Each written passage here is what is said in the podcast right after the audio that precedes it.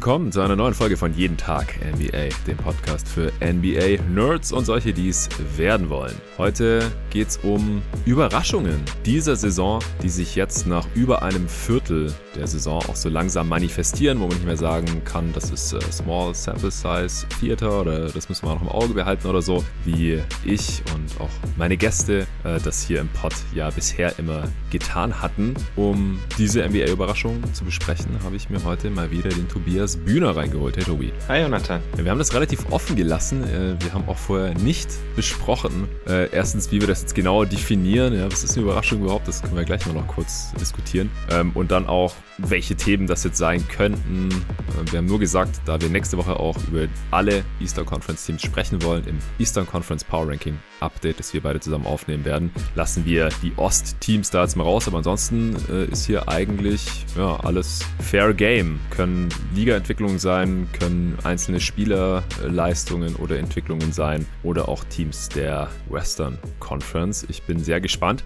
Ein Team der Eastern Conference, das werden wir allerdings heute sehr ausführlich besprechen, denke ich mal, denn da gab es jetzt die News, dass die Indiana Pacers in den Rebuild gehen wollen. Und das ist vielleicht für mich sogar gerade die größte Überraschung dieser Saison. Also ja. damit hätte ich jetzt überhaupt nicht gerechnet und du? Auch überhaupt nicht. Also vor allem der, der Zeitpunkt kommt halt massiv überraschend. Ja, das ist echt komisch. Äh, dazu kommen wir jetzt gleich. Also erstens mal, was wir davon halten, ist das überhaupt ein guter Plan jetzt? Scheint ja relativ sicher zu sein, dass es stimmt, denn es kommt halt von The Athletic, von Shams Terrania in erster Linie und was Shams oder Vogue reporten, das äh, stimmt dann meistens auch. Also das ist das Ziel ist jetzt zu rebuilden, dass Turner, Sabonis und LeVert vor allem da im Schaufenster stehen jetzt in Indiana, was natürlich dann daraus wird bis zur Trade Deadline oder vielleicht auch erst im Sommer who knows. Aber was da möglich sein könnte oder was wir anstelle der Pacers vielleicht auch machen würden, was wir erwarten würden, mit wem sie traden könnten, wer da an diesen Spielern, auch noch anderen Spielern der Pacers Interesse haben könnte, das besprechen wir gleich alles ausführlich. Und dann haben wir, wie gesagt, noch einige andere Überraschungen hier für euch vorbereitet gehabt. Sachen, die uns jetzt überrascht haben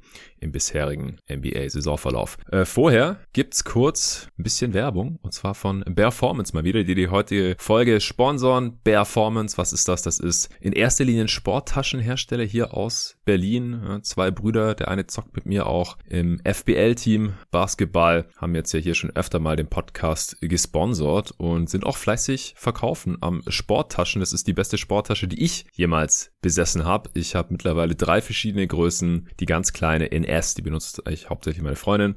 Dann habe ich noch die M Größe und die XL Größe. Und je nachdem, wie viele Sachen ich mitnehmen muss, benutze ich die immer, wenn ich zum Basketballspielen gehe, sei es jetzt im Training oder zum Spiel am Wochenende oder zum Freiplatz oder ins Fitnessstudio. Und die XL-Tasche, die kann ich sogar auch als Reisetasche benutzen. Da geht wirklich einiges rein, aber in die M passen auch Ball und Schuhe ins Schuhfach und die Klamotten rein. Und wenn sie dann durchgeschwitzt sind oder das Handtuch durchgeschwitzt ist, alles schön ins Nassfach rein, damit nicht alles äh, feucht und schweißt Schweiß stinkend wird danach. Die Schuhe sind auch in einem abgetrennten Fach. Das ist ganz, ganz wichtig, meiner Meinung nach. Und es noch viele andere praktische Fächer für den Laptop, wenn man den dabei hat. Man kann es auch als Tasche ins Büro nehmen. Ja, in meinem Coworking Space habe ich es auch immer dabei. Fürs Handy, für die Schlüssel. Da ist alles sehr, sehr gut verstaut, auf jeden Fall. Und bei Performance, da gibt es nach wie vor Rabatt mit meinem Rabattcode jeden Tag MBA als ein Wort großes J, großes T, großes N, B, A. Aktuell 15 Prozent auf alle Produkte, nicht nur auf die Sporttaschen. Performance macht mittlerweile auch fair gehandelte Sportkleidung, ja, und auch in Europa produzierte Sportkleidung. Da gibt's auch die 15% drauf und dann auch noch auf die Nahrungsergänzungsmittel, auf die Sportnahrung. Ja, da gibt's Eiweiß, Shakes, vegan oder Whey, habe ich auch beides schon probiert. Es gibt einen Trainingsbooster, es gibt äh, was für die Recovery, BCAA, Aminosäuren. Äh, Tobi, hast du auch schon mal ausprobiert? Sowohl die Tasche als auch die Sportnahrung, richtig? Ja, richtig. Also ich bin auch, also mit der Tasche hatten wir es ja schon mehrfach hier im Pod, bin ich absolut begeistert, aber auch die, die Nahrung war echt gut. Ich bin ja auch so jemand, der sich über den Tag hinweg irgendwie ständig noch irgendwas zusätzlich reinhauen muss, wenn es irgendwie nur so Proteinshake oder sowas ist. Mhm. War da auch absolut überzeugt davon. Ja, sehr, sehr schön. Also, Performance 15% mit dem Rabattcode jeden Tag NBA. Link sowie Code findet ihr wie immer auch in der Beschreibung dieses Podcasts. Ja, kommen wir zu unseren NBA-Überraschungen der bisherigen Saison und wie angekündigt steigen wir auch direkt mit den Indiana Pacers ein. Also, wie gesagt, ich war von dieser Meldung vorgestern war das schon äh, mehr als überrascht, denn die Pacers haben eigentlich ein absolutes Win-Now-Team und im Sommer auch entsprechende Moves getätigt gehabt. Jetzt stehen sie nicht so besonders toll da, waren bei 10, 16, jetzt bei 11, 16, nachdem sie letzte Nacht gewinnen konnten. Aber eigentlich hat für mich da jetzt nichts auf Rebuild hingedeutet. Ich habe sie im Power Ranking Update, das ich alleine gemacht hatte zur Eastern Conference, äh, vor anderthalb Wochen ungefähr sogar noch ein Stück nach oben geschoben, auch weil ich gesagt habe, hier der Schedule im Dezember, der wird jetzt relativ einfach. Sie haben mit die meisten Heimspiele, sie hatten jetzt einen sehr harten Schedule, haben viele knappe Spiele auch verloren, deswegen sieht das Netrating eigentlich ganz gut aus. Auch beim Raptor Statistik Modell bei der Metrik von 538, da geht man auch noch davon aus, dass die Pacers 42 Siege holen werden, obwohl sie jetzt gerade, wie gesagt, fünf Spiele unter 500 sind, zu 44 Prozent auch die Playoffs erreichen werden. Das ist auch ein sehr viel besserer Forecast als für viele andere Teams ja, in Ost oder West. Besser als Blazers, besser als Lakers, besser als Knicks, Hornets, Cavs oder Wizards zum Beispiel. Und trotzdem hat sich jetzt wohl GM Kevin Pritchard durchgesetzt gegenüber den Besitzern dass es an der Zeit ist, das Team neu aufzubauen. Äh, Tobi, was waren deine allerersten Gedanken dazu? Ja, mein erster Gedanke war vor allem, warum zur Hölle jetzt? Also die, die Pacers haben ein Net-Rating, dass das von einem 48-Siege-Team entspricht. Damit wären sie sogar im Osten sogar Fünfter. Ja. Klar, die Bilanz passt jetzt noch nicht ganz perfekt dazu, aber man kann ja schon so ein bisschen, also wenn man sich damit auskennt, weiß man ja, was dafür für die Prognose für die Zukunft eher wichtig ist. Also man kann halt davon ausgehen, dass die am Ende irgendwo schon im Play-in landen werden, vielleicht siebter, achter, wenn es gut läuft. Und das ist halt genau das, was wir vor der Saison von den Pacers erwartet haben. Ja. Vor allem solange TJ Warren noch gar kein Spiel gemacht hat, der vielleicht auch eher noch irgendwann zurückkommt. Mhm. Wenn man sich dann halt so das, das Shams Piece durchgelesen hat, kam halt irgendwann sehr, sehr deutlich raus, warum. Weil der Owner jetzt plötzlich dazu bereit ist und es im Sommer noch nicht war.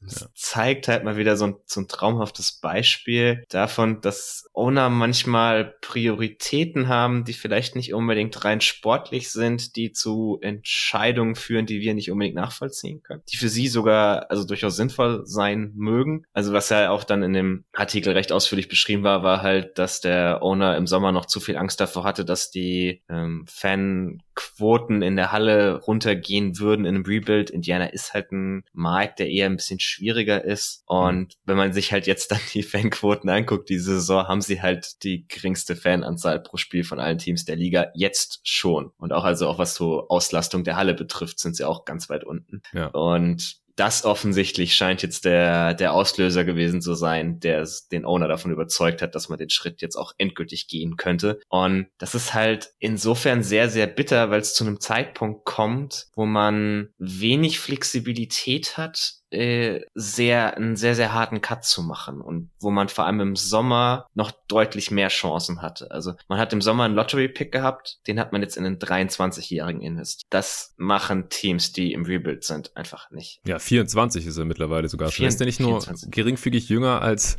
Sabonis und Turner zum Beispiel? Ja, wer, wer hat uns im, im Discord Sonntagabend davon haben wir festgestellt, der ist fast genauso alt wie Dragan Bender. Das hat mich ein bisschen umgeworfen. Ja. naja, also man hat halt auch mit, mit, mit Carlyle einen Coach verpflichtet, der, der ein ganz klarer Win-Now-Coach ist. Das ja.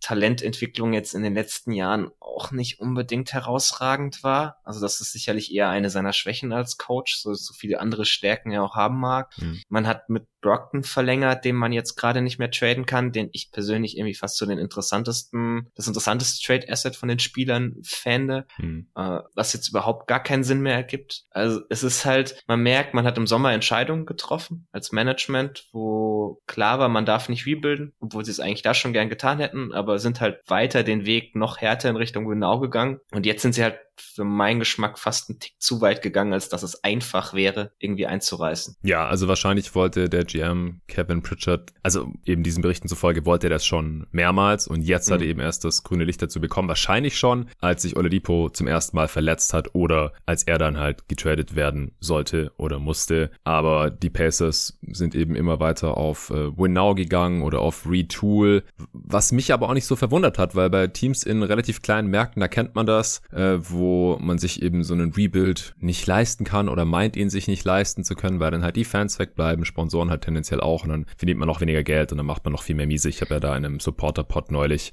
äh, eine ganze Folge zu aufgenommen zu den ganzen Märkten in den USA und was das für finanzielle Auswirkungen auf die ganzen Franchises und auf die Wettbewerbsfähigkeit eben hat. Und vor allem natürlich auch auf die Taschen der Besitzer. Und das sind letztendlich eben die, die am Ende die Schecks unterschreiben und deswegen auch immer das letzte Wörtchen zu sagen haben. Und die Pacers sind ja auch noch nie so wirklich in einen harten Rebuild gegangen. Also selbst mhm. die sehr erfolgreichen oder die erfolgreichsten Pacers zuletzt waren ja die Paul George, Roy Hibbert, David Westland, Stevenson und George Hill Pacers. Da war kein einziger Lottery-Pick mit dabei, weil sie einfach nie hohe Lottery-Picks hatten und dann einfach immer so gut managen mussten, um trotzdem kompetitiv zu sein. Und das haben sie eben auch immer wieder hinbekommen. Jetzt die letzten Jahre waren sie halt so ein ja, Fringe-Playoff-Team. Letztes Jahr dann im Play-In gescheitert. Und das ist halt aus sportlicher Sicht immer so ein bisschen eine Philosophiefrage. Reicht uns das, wenn wir niemals richtig Contender sein werden, wenn wir niemals um den Titel mitspielen können, realistisch gesehen? Oder sind wir einfach nur froh, dabei zu sein und ungefähr so viel Spiele zu gewinnen, wie wir verlieren werden? Und da ist halt die Antwort von Franchise zu Franchise unterschiedlich und Indiana hat sich jetzt anscheinend geändert. Aber der Zeitpunkt ist halt wirklich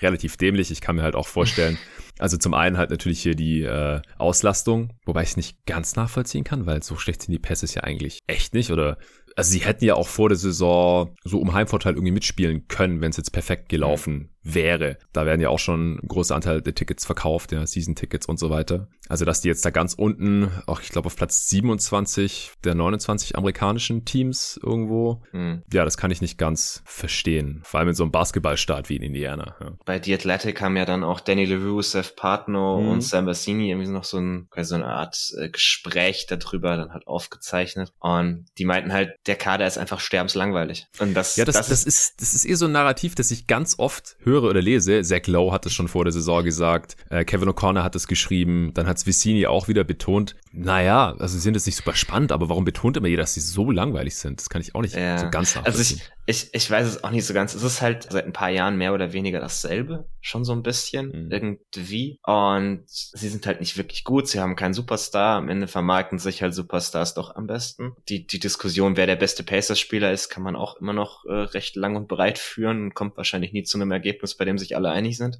Aber ich glaube, das ist halt so das, das Hauptding, weil einfach, also gerade so, so ESPN und Co., die können halt in Indiana nix vermarkten. Und das ist halt am Ende mhm. das, wo wahrscheinlich immer so dieses, dass es langweilig herkommt.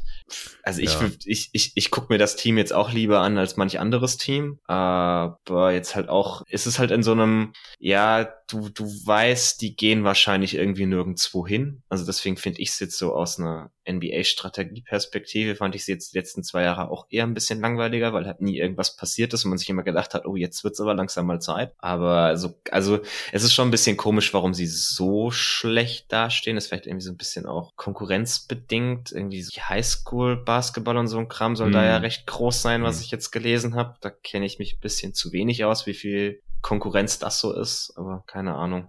Ja, also ich kann mir halt auch vorstellen, dass ein großes Argument gegenüber den Besitzern jetzt war so, hey, wir sind schon sechs Spiele unter 500 und müssen jetzt die restliche mhm. Saison irgendwie sechs Spiele über 500 sein, damit wir überhaupt eine ausgeglichene Bilanz haben, dann haben wir nur eine Chance aufs Play in diesem harten Osten und ich kann mir halt vorstellen, dass die Besitzer dann jetzt nicht so deep in den Advanced Stats drin sind und sehen, hey, warte mal, das Net Rating ist aber eigentlich positiv oder hier, Strength of Schedule sieht gar nicht so schlecht aus wie die restliche Saison. Also, was ich natürlich auch interessant fand, war, ja, jetzt wollen wollen sie irgendwie Sabonis, Turner und Levert anbieten und das sind halt auch zufällig die drei Spieler, mit denen es am besten läuft auf dem Feld mhm. ja, für die Pacers und der viertbeste mhm. ist Brockton und der kann halt nicht getradet werden, also auch ein Schelm. Mehr Böses dabei denkt. Ich find's halt auch echt ungünstig, gerade jetzt mit Warren, ja, wenn du im Rebuild bist, musst du den jetzt eigentlich auch traden, weil im Sommer mhm. wird der Unrestricted Free Agent ist dann halt einfach weg, ersatzlos, weil den hältst du ja dann auch nicht im Rebuild und der ist jetzt gerade im Werttief, weil zwei Jahre nicht gespielt quasi oder zwei Saisons halt. Der kommt ja jetzt auch im Dezember nicht mehr zurück. Das heißt, der kann dann im Januar kurz vorspielen und dann am 10. Februar ist auch schon die Trade Deadline und da muss man hoffen, dass man dafür irgendwas bekommt, sonst war das auch irgendwie auch ein Griff ins Klo, obwohl der ja noch, als er das letzte Mal gespielt hat, total toll aussah. Mhm. Also das wäre dann echt suboptimal gelaufen. Du hast schon erwähnt, Brockton kann man jetzt nicht weiter traden wegen der vorzeitigen Veteran Extension bis zur Deadline. Es geht dann erst nächsten Sommer. Der war ja auch immer als so, falls sie für Ben Simmons traden, was jetzt natürlich auch wieder so ein bisschen hochkocht, weil der muss ja auch noch irgendwo Leistung runtergebracht werden, dass Brockton halt eins der sinnvolleren Pieces gewesen wäre für die Sixers. Aber den könnte man da jetzt auch nicht in den Trade mit reinpacken und dann halt auch Carlyle. Ja, was willst du mit dem jetzt im Rebuild? Das ist ja totaler Quatsch. Und dem hast du jetzt einen äh, mehrjährigen Deal gegeben. Willst du ihn dann da wieder rauslassen? Weil da hat er wahrscheinlich auch keinen Bock drauf. Oder hat man das jetzt mit ihm abgesprochen, dass es das eine Möglichkeit sein könnte, so beim Bewerbungsgespräch, hat Pritchard gedroppt so, oh, ich würde dich ja ganz gern rebuilden, aber ich darf nicht, ja, nur dass du Bescheid weißt. Vielleicht kriegen wir es ja doch früher oder später durch, dann müssen wir halt irgendwie nochmal reden. Kann ich mir auch nicht so wirklich vorstellen. Nee. Ja, also gerade, dass es jetzt halt ein Full-Scale-Rebuild sein soll, also wirklich Fire Sale, die ganze Hütte einreißen, alles raushauen, das kann ich mir irgendwie nicht so wirklich hm. vorstellen. Zumindest jetzt nicht noch vor der Trade-Deadline. Ja, es hieß, es hieß ja dann auch gleich wieder irgendwie, sie suchen für einen der beiden Bigs, either or, nicht, hm. nicht automatisch für beide. Und in dem Moment, also das ist ja dann wieder so eine Aussage, die auch nicht zu so einem wirklichen kompletten Teardown passt, weil wenn du am Ende irgendwie Sabonis und Brockton behältst, bist du eigentlich schon wieder zu gut, um wirklich schlecht zu sein. Ja. Also irgendwie irgendwie, ich, ich finde das, ich glaube, da passiert jetzt während der Saison wahrscheinlich hauptsächlich so Halbgares, bis sie dann in die nächste Offseason kommen und da dann mehr Flexibilität haben und dann haben sie halt einfach ein Jahr verschwendet, dass sie, ja. dass sie früher hätten dran sein können. Ja, also ein Vorteil hätte es ja, wenn sie jetzt wirklich in den Rebuild gehen und jetzt wirklich aggressiv anfangen, ihre Leute da anzubieten und Calls zu machen, äh, weil es ist ja auch klar, es wollen gerade mehr Teams im Osten ins mhm. Play-In oder in die Playoffs, als es da Spots gibt. Ja, im Prinzip mhm. sind es ja 13 Teams für 10 Spots. Oder in meinen äh, Power Rankings, da habe ich halt auch gesehen, da bin ich dann auch gespannt bei dir. Äh, jetzt fällt Indiana wahrscheinlich raus, aber die Cavs muss man wahrscheinlich jetzt eigentlich drin behalten in diesen Top 11. Mhm. Ja, ein Team wird es halt nicht schaffen. Und wenn man da jetzt als erstes Team sagt, okay,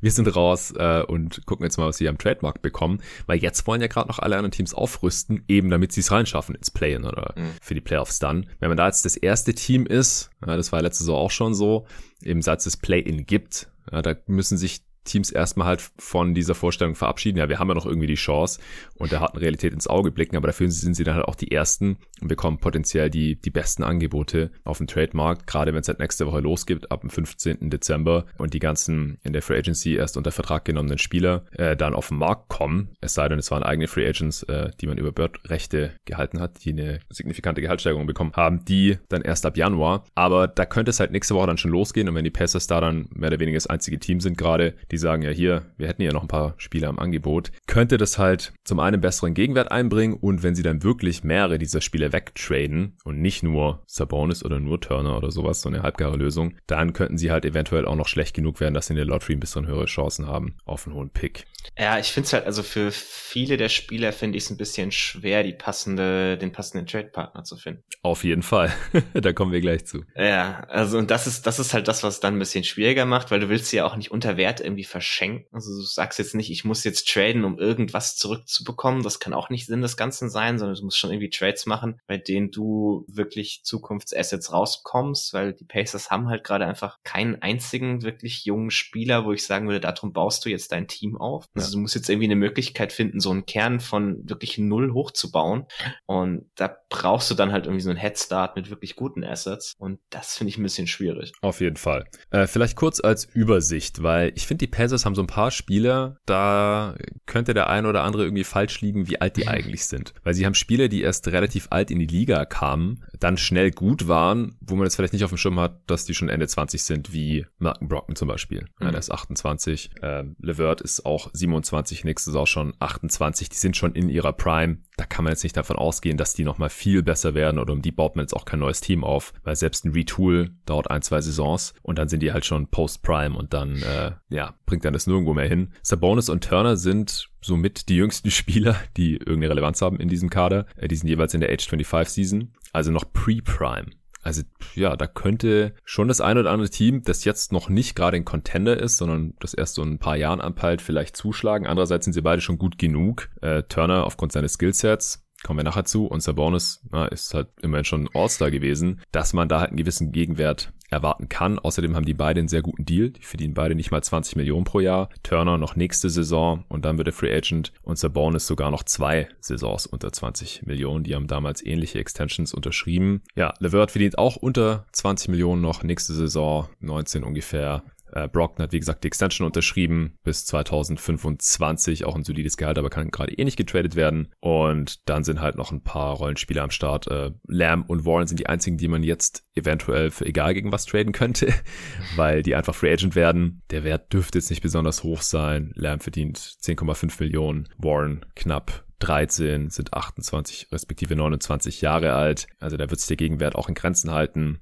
McConnell ist gerade noch verletzt für mehrere Wochen. Der könnte interessant sein, verdient so um die 8 Millionen für diese und die folgenden zwei Saisons. Justin Holiday ist noch da für 6 und 6,3 Millionen diese und nächste Saison. Der ist 32 Jahre 3D-Spieler. Tory Craig ähm, Im Prinzip geht er in die ähnliche Richtung, nur ein bisschen, bisschen größer, ein bisschen kräftiger, ähm, inkonstanterer Wurf und ein bisschen günstiger, circa 5 Millionen diese und nächste Saison, der ist 30 Jahre alt. Und halt Duarte, den man gerade erst gedraftet hat, der verdient im Rookie-Scale-Contract, das ist jetzt gerade logischerweise im ersten Jahr als Rookie, zwischen 3,8 und am Ende 5,8 Millionen. Und selbst der, wie gesagt, der ist fast so alt wie Turner und Sabonis dürfte jetzt gerade noch relativ viel Wert haben, wenn er jetzt nicht spielerisch noch weiter abbaut. Also wenn man den jetzt noch irgendwo reinstecken kann als Gegenwert gegen ein jüngeres Talent oder so, dann könnte ich mir das auch vorstellen. Und die einzigen Spieler, die nach einem Rebuild noch Sinn machen in Indiana, sind eigentlich wahrscheinlich Bitadze, der 22 ist, also der Jackson, den man gerade erst gedraftet hat, den Big, der 19 ist. Und das war's eigentlich, oder? Ja, mal, mal wieder um zwei Bigs aufbauen. Ja. Yeah. oh Gott, ja. Ja, Torben wird sich freuen, wenn Bitazi, falls Bitazi dann endlich mal äh, Starter wird oder so, oder zumindest eine größere Rolle hat. Ja, also es ist, es ist ein bisschen schwierig. Ich hätte jetzt, wenn ich jetzt nicht diese News gegeben hätte, dass Indiana irgendwie Full-Scale Rebuild möchte und halt alle drei Spieler anbietet, würde ich auch sagen, es macht eigentlich am meisten Sinn, wenn man erstmal nur einen von Sabonis und Turner abgibt und da würde ich mich ganz klar dafür aussprechen, Sabonis abzugeben und mhm. Turner zu behalten. Wie siehst du das? Ja, also bin ich derselben Meinung. Allein schon deshalb, weil Turner in der Liga, nach allen Gerüchten haben die Pacers ja oft genug versucht, ihn irgendwie anzubieten, wohl nicht den Gegenwert hat, während Sabonis als eben All-Star mit dem dazu passenden Pedigree wahrscheinlich sogar ein bisschen mehr zurückbringt. Und ich finde hm. den Fit von Sabonis halt in den meisten Teamkontexten immer noch verflucht schwierig. Also ja. die, die meisten Spurs-Fans auf Twitter äh, schmeißen einen Trade Machine Trade nach dem anderen für Sabonis raus und ich sitze nur da und will meinen Kopf auf den Tisch schlagen. also nur damit die Hörer das verstehen, du willst der Bonus gar nicht in San Antonio oder für keins dieser Pakete? Also ich, ich will ihn nicht für den Preis, für den er am Ende getradet werden wird. Wenn du ihn umsonst bekommst, ja natürlich, okay, aber das wirst du halt nicht. Was halt ich so weiß nicht. Gibt es denn so viel Konkurrenz? Ich, also ich habe echt überlegt, wo könnte Sabonis denn Sinn machen? In welchem Team im Osten finde ich bei keinem einzigen Team eigentlich. Charlotte fände ich da ganz spannend. Die, die verteidigen sowieso nix und das, ja, toll. Nee, aber da hättest du jetzt mal den passenden Pick-and-Roll-Partner für Lamello Ball. Das würde ich tatsächlich ganz gerne mal sehen, die zwei in der Pick-and-Roll-Kombi. Das wäre mm. offensiv schon ganz spannend. Äh, ansonsten, ich, also ich glaube halt, wir sind mit unserer Meinung über Sabonis deutlich niedriger, als es die GMs der Liga sind. Ähm, mhm. Ich, also ich, auch, ich kann halt schon die, die Coaches sind, weil sonst wäre Sabonis kein All-Star, weil ich glaube, weder ja. du noch ich hatten ihn in den letzten zwei Jahren in unseren All-Star-Teams. Ja, das ist Und richtig. Coaches halt eben schon. Aber alleine, wenn man sich die Roster anschaut, also ich weiß nicht, als, als Vierer hätte ich ihn sowieso ungern, aber auch da haben viele Teams mhm. einfach nicht so wirklich Bedarf und auf der Fünf halt auch nicht so, dass man jetzt für Sabonis schrecklich viel abgeben würde, weil es so ein großes Upgrade ist. Also Charlotte ist es nominell. Also ich fände den Fit halt defensiv überhaupt nicht toll und du musst dir immer ganz genau überlegen, wie du da jetzt reinholst, äh, ist ja dann wahrscheinlich halt der, der Co-Star oder so ein Core äh, für LaMelo Ball für die nächsten Jahre und das mhm. sollte man meiner Meinung nach halt irgendwie maximieren und ja, offensiv wäre es das vielleicht. Die Frage ist dann halt auch gegen was. Schickt man da jetzt Hayward endlich nach Hause nach Indiana, aber das passt überhaupt nicht zum Rebuild. Ähm, und ansonsten muss man dafür ja irgendwelche Assets abgeben, plus Salary Filler, wahrscheinlich Ubre und dann von Assets, ja, keine Ahnung, Picks oder was wollen die da, P Jones P und P PJ Washington. Ja, aber Bigs haben sie doch schon, das haben wir ja gerade gesagt, haben sie schon wieder drei, oder was? Mit Jackson und Bitazzi und Washington macht ja auch keinen Sinn. Also das ja, finde ich ja. relativ schwierig mit Charlotte, ja, ehrlich gesagt. Vielleicht eher noch ein, halt den nächsten Pick oder so. Ja. Also ich, ich, also ich glaube halt, Bonus wird einer dieser Fälle sein, wo sich irgendjemand findet, der bereit ist, für ihn überzubezahlen. Du brauchst immer nur einen. Und das ist richtig. Und im Westen hätte ich da auch ein paar Kandidaten. Noch ganz kurz um, also ich hab mir da, bin da wirklich quasi mhm. alle Teams durchgegangen, gedanklich. Und das ist ja auch mal ganz spannend, wenn man dann mal so einen konkreten Fall hat. Ähm, gehen jetzt einmal davon aus, dass der Bonus früher oder später getradet wird. Und Philly steht ja auch noch so im Raum, gerade mit diesem äh, Ben Simmons-Ding. Ja, macht Ben Simmons jetzt in Indiana so schrecklich viel Sinn? Ich finde ja nicht, aber gut, sei mal dahingestellt. Also das, aber Sabonis neben Embiid, das ist ja wie Al Horford neben Embiid. nur das defensiv Sequel, schlechter. Nur in defensiv schlechter, genau, das ist eine Katastrophe. Also auf gar keinen Fall, bitte. Und dann. Nee, das, das müsste man halt irgendwie als Three-Team-Trade machen, ja. wo Sabonis irgendwie zu einem dritten Team geht, das vielleicht Interesse hat und dafür halt irgendwas Interessanteres nach Philly. Ja, da gab's ja, du hast schon angesprochen, diesen, äh, diese äh, Debatte von mhm. Partner und LeRoux in Schriftform auf The Athletic. Also The Athletic wirklich sehr zu empfehlen auch. Braucht man zwar ein Abo, ist hinter einer Paywall, aber lohnt sich auf jeden Fall der Content, den es da immer gibt. Und das habe ich mir auch durchgelesen und die haben ja dann ein Three-Team-Trade eben mit Dan Spurs äh, vorgeschlagen, wo dann ja. halt Philly am Ende Levert äh, Derek White, Calvin Johnson und irgendwelche Picks bekommt. Mhm. Das müsste Philly ja auf jeden Fall machen. Also wenn die diesem Team, das jetzt eh gerade schon spielt und irgendwie overperformt, dann einfach noch Levert, White und Calvin Johnson und Picks hinzufügen könnten. Äh, dafür geht dann im Prinzip nur Simmons und vielleicht noch irgendwas da Paul Reed und Isaiah Joe oder so. Mhm. Die Spurs bekommen dann irgendwie Sabonis, aber das würde dir wahrscheinlich überhaupt nicht schmecken, wenn die dafür White, Johnson und noch mehr abgeben müssten. Also wenn du dafür halt White, Johnson und irgendwie einen First nächstes Jahr abgibst oder so, der halt immer noch ziemlich hoch sein wird, da darf man sich jetzt auch nicht reinreden, dass Sabonis in San Antonio das Team plötzlich zu einem sicheren Playoff-Team macht. Mhm. Ähm, weil also das Problem wäre, wenn du, wenn du als San Antonio für Sabonis tradest, bist du hinterher an genau dem Punkt, an dem die Pacers sich jetzt entschieden haben, alles einzureißen. Und dann fragst ja. du dich, warum zur Hölle? Ja, genau. Das ist halt das Ding. Ich denke so, warum sollten die Spurs sich jetzt quasi in die Situation reintraden, in, aus der die Pacers gerade raus wollen? Richtig, richtig, genau. Und es ist ja nicht so, also das Problem in San Antonio ist immer noch, dir fehlt ein klarer, bester Spieler für dieses Team. Und wenn das der Bonus ist, kommst du halt nun mal vielleicht ans untere Ende des Playoffs, äh, des Play-ins. Ja. Und das, das kann einfach nicht dein Ziel sein als Team. Also zumindest nicht für mich als Fan. Das mag sein, dass das, dass das das eine oder andere ohne anders sehen wird, aber ich habe da als Fan halt überhaupt keine Lust drauf. Zumal Mal man hm. wirklich so sieben bis acht Moves danach machen müsste, bis der Roster halt irgendwie auch zu Sabonis passt. Also Pörtl als Big daneben kannst du ja schon mal vergessen. Der ja. ist schon mal weg. Stattdessen suchst du dann nach einem Big, der werfen und verteidigen kann. Oh, kannst du noch für Turner traden. Turner, Turner ist ja eigentlich schon der perfekte Komplementär-Big neben Sabonis, muss man auch Richtig. mal sagen. Also das einzige, also die einzige andere Idee, die man rund um Sabonis mal probieren könnte, wäre halt irgendwie, du hast so, du hast so Wings, die gut in der Help-Defense sind als äh, Weak Set Rim Protector. Also so im Idealfall irgendwie so ein Janis oder was. Ja, aber der kann um, ja ähm, nicht werfen. Also richtig, im Idealfall okay, hast noch, du ja schon jemand, okay. der werfen kann. Sonst ist es zu okay, eng für Jan, Sabonis. Janis defensiv, der werfen kann. Also äh, Ja, genau. Scheiße. Der beste Spieler der Liga, der nicht existiert. ja. ja, genau. In, in, in genau sowas rennst du halt rund um Sabonis. Es ist gar nicht mal, also das ist dann immer so, so das klingt so ein bisschen despektierlich, als würde man ihn als Spieler überhaupt nicht gut, äh, der ist ein wahnsinnig guter Floor Racer, aber halt ja. nicht mehr als das. Und das habe ich die Tage dann auch gepostet. Wenn du einen Floor Racer haben willst, dann behalt doch der Marder Rosen. Also ja. man hat sich im Sommer dazu entschieden, von diesem Ding endlich wegzukommen. Warum soll man sich da jetzt wieder reinschmeißen, sehenden Auges? Und Sabonis ist jetzt nicht so jung, dass du sagen würdest, okay, wir haben jetzt irgendwie fünf Jahre Zeit und der macht vielleicht noch einen riesen Sprung oder sowas. Ich glaube schon, der ist jetzt gerade so ziemlich in seiner Prime. Hm. Und also ich, ich finde das nicht sonderlich interessant. Er ist also halt immerhin sieben Jahre jünger als DeRozan. Das wäre hm. vielleicht so irgendwie das Argument. Aber ich, also ich bin ja also ich kann, Meinung wie du. ich kann verstehen, warum man halt irgendwie sagt, okay, man würde Sabonis gerne in dem System von Pops sehen, mhm. weil Pop lässt halt doch recht viel über seine Bigs laufen. Also du hast äh, auch jetzt gerade so für Pörtl oder so hast du ja wahnsinnig viele Possessions, die er quasi als Playmaker agiert, wo, wo er so den Angriff initiiert. Und Sabonis in der Rolle sieht offensichtlich sicherlich relativ spannend aus, auch so diesen vielen Pick-and-Roll-lastigen Scheme, dass die Spurs halt spielen gerade. Also offensiv ist der Fit gar nicht schlecht, aber du machst dir halt defensiv wieder alles kaputt kaputt an dem anderen Ende. Und dafür ist dann die Offense halt trotzdem einfach nicht gut genug. Weil wenn du auf Sabonis und DeJounte Murray als deine zwei besten Spieler vertraust, hast du halt trotzdem keine Top 10 Offense. Steigt die Offense vielleicht so um fünf, sechs Plätze und dafür sinkt die Defense um sieben, acht ab und dann hast du nicht hm. so viel gewonnen. Also ich, deswegen, ja. ich, ich bin da absolut kein Fan von. Ich, ich kann verstehen, wo das irgendwo herkommt. Das war ja dann auch so bei, bei Rossini, der so ein Fan, der halt so geschwärmt hat, wie das so in dem offensiven System aussehen könnte. Den Teil kann ich tatsächlich schon sehen. Also er würde wahrscheinlich Spaß machen anzugucken, aber ich glaube halt, dass es für den Erfolg der nächsten fünf Jahre besser ist, wenn man sich jetzt einfach noch, wenn man jetzt auch noch ein, zwei Jahre Augen zukommen, wir gehen durch die Lottery, muss auch mal sein, lieber in die Richtung ja. geht.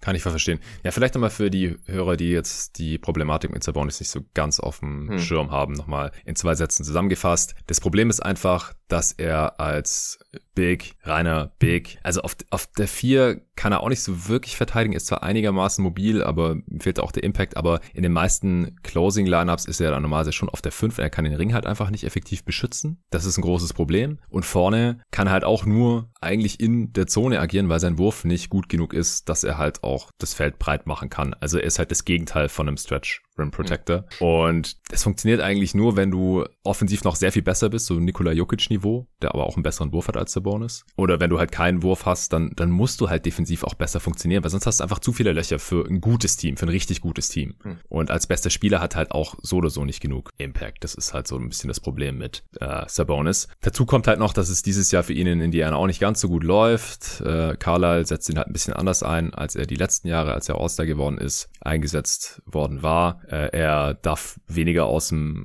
Post agieren, vom Elbow, wo er als Playmaker viel gemacht hat, hat jetzt dadurch auch weniger Assists, nur noch vier Assists pro Spiel, wird mehr hinter der Dreierlinie geparkt. Ja, Carla ist ja auch nicht so der Fan von Post-Ups für Bigs, weil sie halt auch einfach so oder so bei den aller, aller, allermeisten Spielern nicht besonders effizient sind. Haben, haben wir ja letztes Jahr schon bei Porzingis gesehen in Dallas. Und deswegen äh, darf Sabonis dieses Jahr äh, Career High an Dreiern nehmen, trifft aber halt nur 30 Prozent, also auch nicht so ideal. Von daher war er wahrscheinlich letzte Saison auch schon mal mehr wert. Das schlägt mhm. wieder in dieselbe Kerbe, nicht perfekter Zeitpunkt. Und um jetzt vielleicht mal zu Turner zu kommen, der wohl halt auch angeboten wird, den würde ich behalten, wenn ich keinen entsprechenden Gegenwert bekomme. Aber auch wenn ich andere Teams wäre, dann würde ich gucken, dass ich mir den auf jeden Fall reinhole, mhm. weil er ist, also wenn man sich jetzt wirklich nur das Stretch-Element und das Rim-Protecting-Element anschaut, eigentlich der beste Stretch-Rim-Protector der Liga. Und keiner merkt's oder keiner spricht drüber. Und das ist halt genau das, was ganz vielen Teams fehlt und was eigentlich fast jedes Team gebrauchen kann, die jetzt halt nicht gerade schon einen Star haben auf der Position, auf der 5.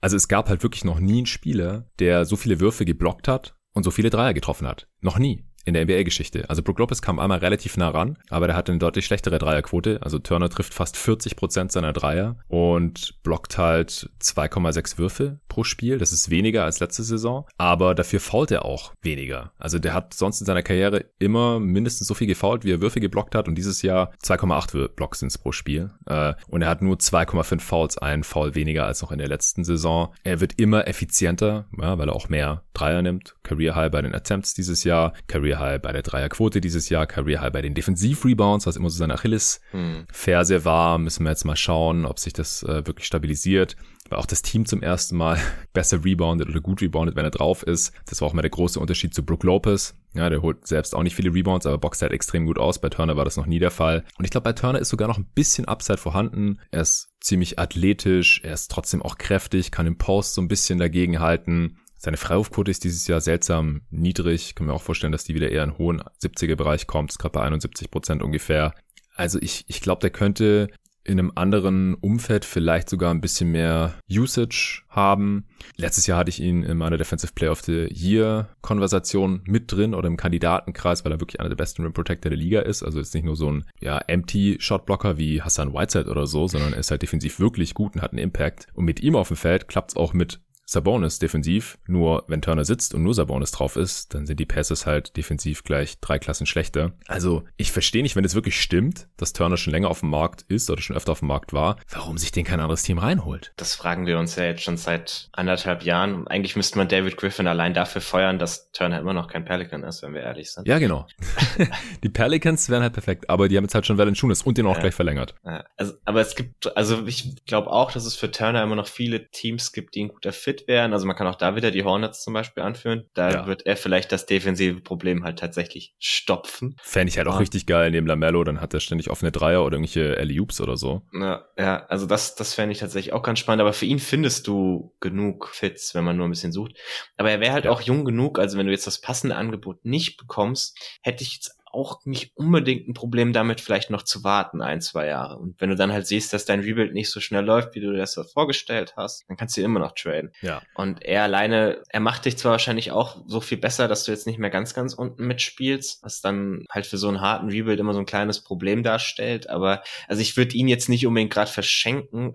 Nee. Es ist halt ein bisschen komisch, dass irgendwie niemand in der Liga das so zu sehen scheint wie wir, weil also man hat, hat das ja immer wieder gehört, dass es, dass es ihn, als ihn eigentlich irgendwann mal wieder reinwerfen wollten. Also erinnere mich nur an die Geschichte mit den Celtics, die ihn quasi hätten haben können hm. in dem in dem Hayward Sign and Trade. Und also wenn sie ihn schon so billig abgeben, dann wäre da sicherlich auch irgendwie eine Möglichkeit gewesen, dass jemand anders dasselbe bietet. Irgendwelche Möglichkeiten findet man da immer. Es ist ein bisschen komisch. Ja. ja, auf jeden Fall. Also bei den Celtics im konkreten Fall konnte ich es auch noch irgendwie nachvollziehen, weil wenn die halt irgendwie auf Robert Williams setzen wollen, die können mhm. ja auch nicht nebeneinander spielen zum Beispiel. Und dann haben sie ja noch Hofford äh, günstig zurückbekommen. Also, wie gesagt, Turner macht für viele Teams Sinn. Sie müssten aber innerhalb des nächsten Jahres quasi bis zur nächsten Trade Deadline gucken, ob er bleiben soll oder nicht, weil dann wird er ja Free Agent 2023. Mhm. Und die Free Agent Classes sind halt sehr dünn die nächsten Jahre. Das heißt, Turner wäre halt gleich einer der besten Free Agents. Ähm, ich kann mir halt auch vorstellen, dass er in Memphis langfristig Sinn machen würde, neben Morant und Jaron Jackson Jr. Mhm. Äh, das wäre richtig heftig defensiv potenziell. Und dann wäre es mir dann auch egal, dass Adams halt irgendwie noch eine Saison da ist oder so. Ich würde ich würd ihn sogar trotzdem nach New Orleans holen, auch wenn, wenn ein Schunas gerade mhm. noch da ist, einfach weil der Fit neben Zion potenziell so geil ist. Dann kannst du immer noch gucken, was du mit Van Schunas machst. Oder die Warriors. Das wurde doch im Discord auch kurz angesprochen. Ja, also ja. wenn die Warriors irgendwie an Turner rankommen können, also der ist ja quasi, äh, die hatten ja immer irgendwelche Bigs da noch mit drin, die starten durften. Hier äh, Jones oder McGee oder Ezili oder sowas. Das ist ja quasi der Typ nur auf Steroiden in zehnmal besser mit Dreier im Gepäck. Also wenn du den bekommst für Wiseman und einen Filler oder so, hm. sofort, ich würde es sofort machen anstelle der Warriors. Also die hätten auf jeden Fall die, die Optionen mit den jungen Spielern und auch ja. für die Pacers durchaus interessante Optionen. Würdest du Wiseman und dann noch Kuminga oder Moody abgeben sogar? Also ich würde das machen, aber ich äh, bin, glaube ich, auch, was Wiseman betrifft, nicht derselben Meinung wie das Warriors Front Office. Ich auch nicht.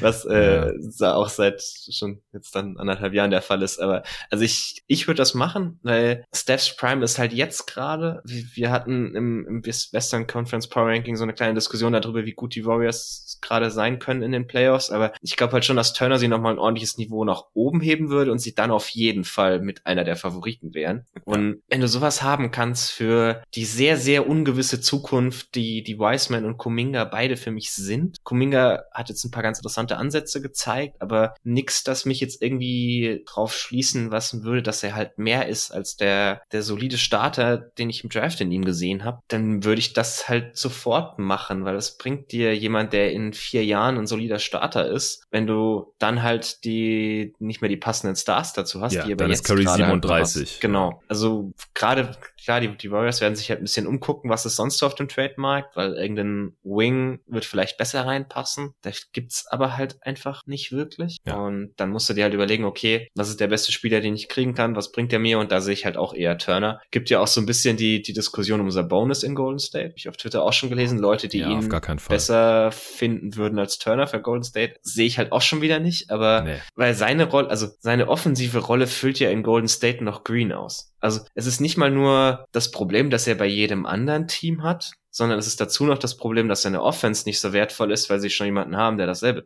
Ja, außer das Scoring halt, aber das ist ja, ist ja nicht das ja, sehe ich genauso wie du. Ja. Also die, die Defense, das würde halt auch wieder, das wäre wahrscheinlich ein Nullsummenspiel, ja, mhm. mit der Defense, das defensive Problem, das durch Sabonis entsteht. Und also Turner ist halt kein Star, deswegen würde ich jetzt auch nicht alle drei jungen Spieler mhm. für ihn abgeben wollen, oder zumindest nicht gleich anbieten. Aber wenn bis zur Deadline kein Star verfügbar wird, dann nehme ich Turner, der halt auch, er in, zumindest in manchen Playoff-Matchups vielleicht einen Star-Impact haben kann mit seiner Stretch Rim Protection. Vielleicht kriegst du ihn halt auch für Wiseman und einen First oder sowas. Also es müssen ja gar ja. nicht unbedingt. Der, genau, der nächste also da, First der, der Royce ist ja nichts wert. So würde ich natürlich einsteigen, das ist klar. Ja. Aber bevor ich dann irgendwie die Saison mit Wiseman, Kuminga und Moody beende und dann in den Playoffs geht mir irgendwann der Saft aus, weil Currys allein nicht stemmen kann oder was ich, weil es gegen die Suns geht und Aiden macht halt 25 Punkte im Schnitt oder so, weil der einfach größer ist als jeder andere bei den Warriors. In so einem Matchup im Post ist ein Turner ja auch ein größeres hm. Hindernis. Das ist eine große Schwachstelle. Dann haben sie halt keinen Big, der schießen kann bisher. Ja, das wäre ziemlich geil, wenn sie da halt einfach quasi Five Out spielen können und Raymond der einzige Non-Shooter ist.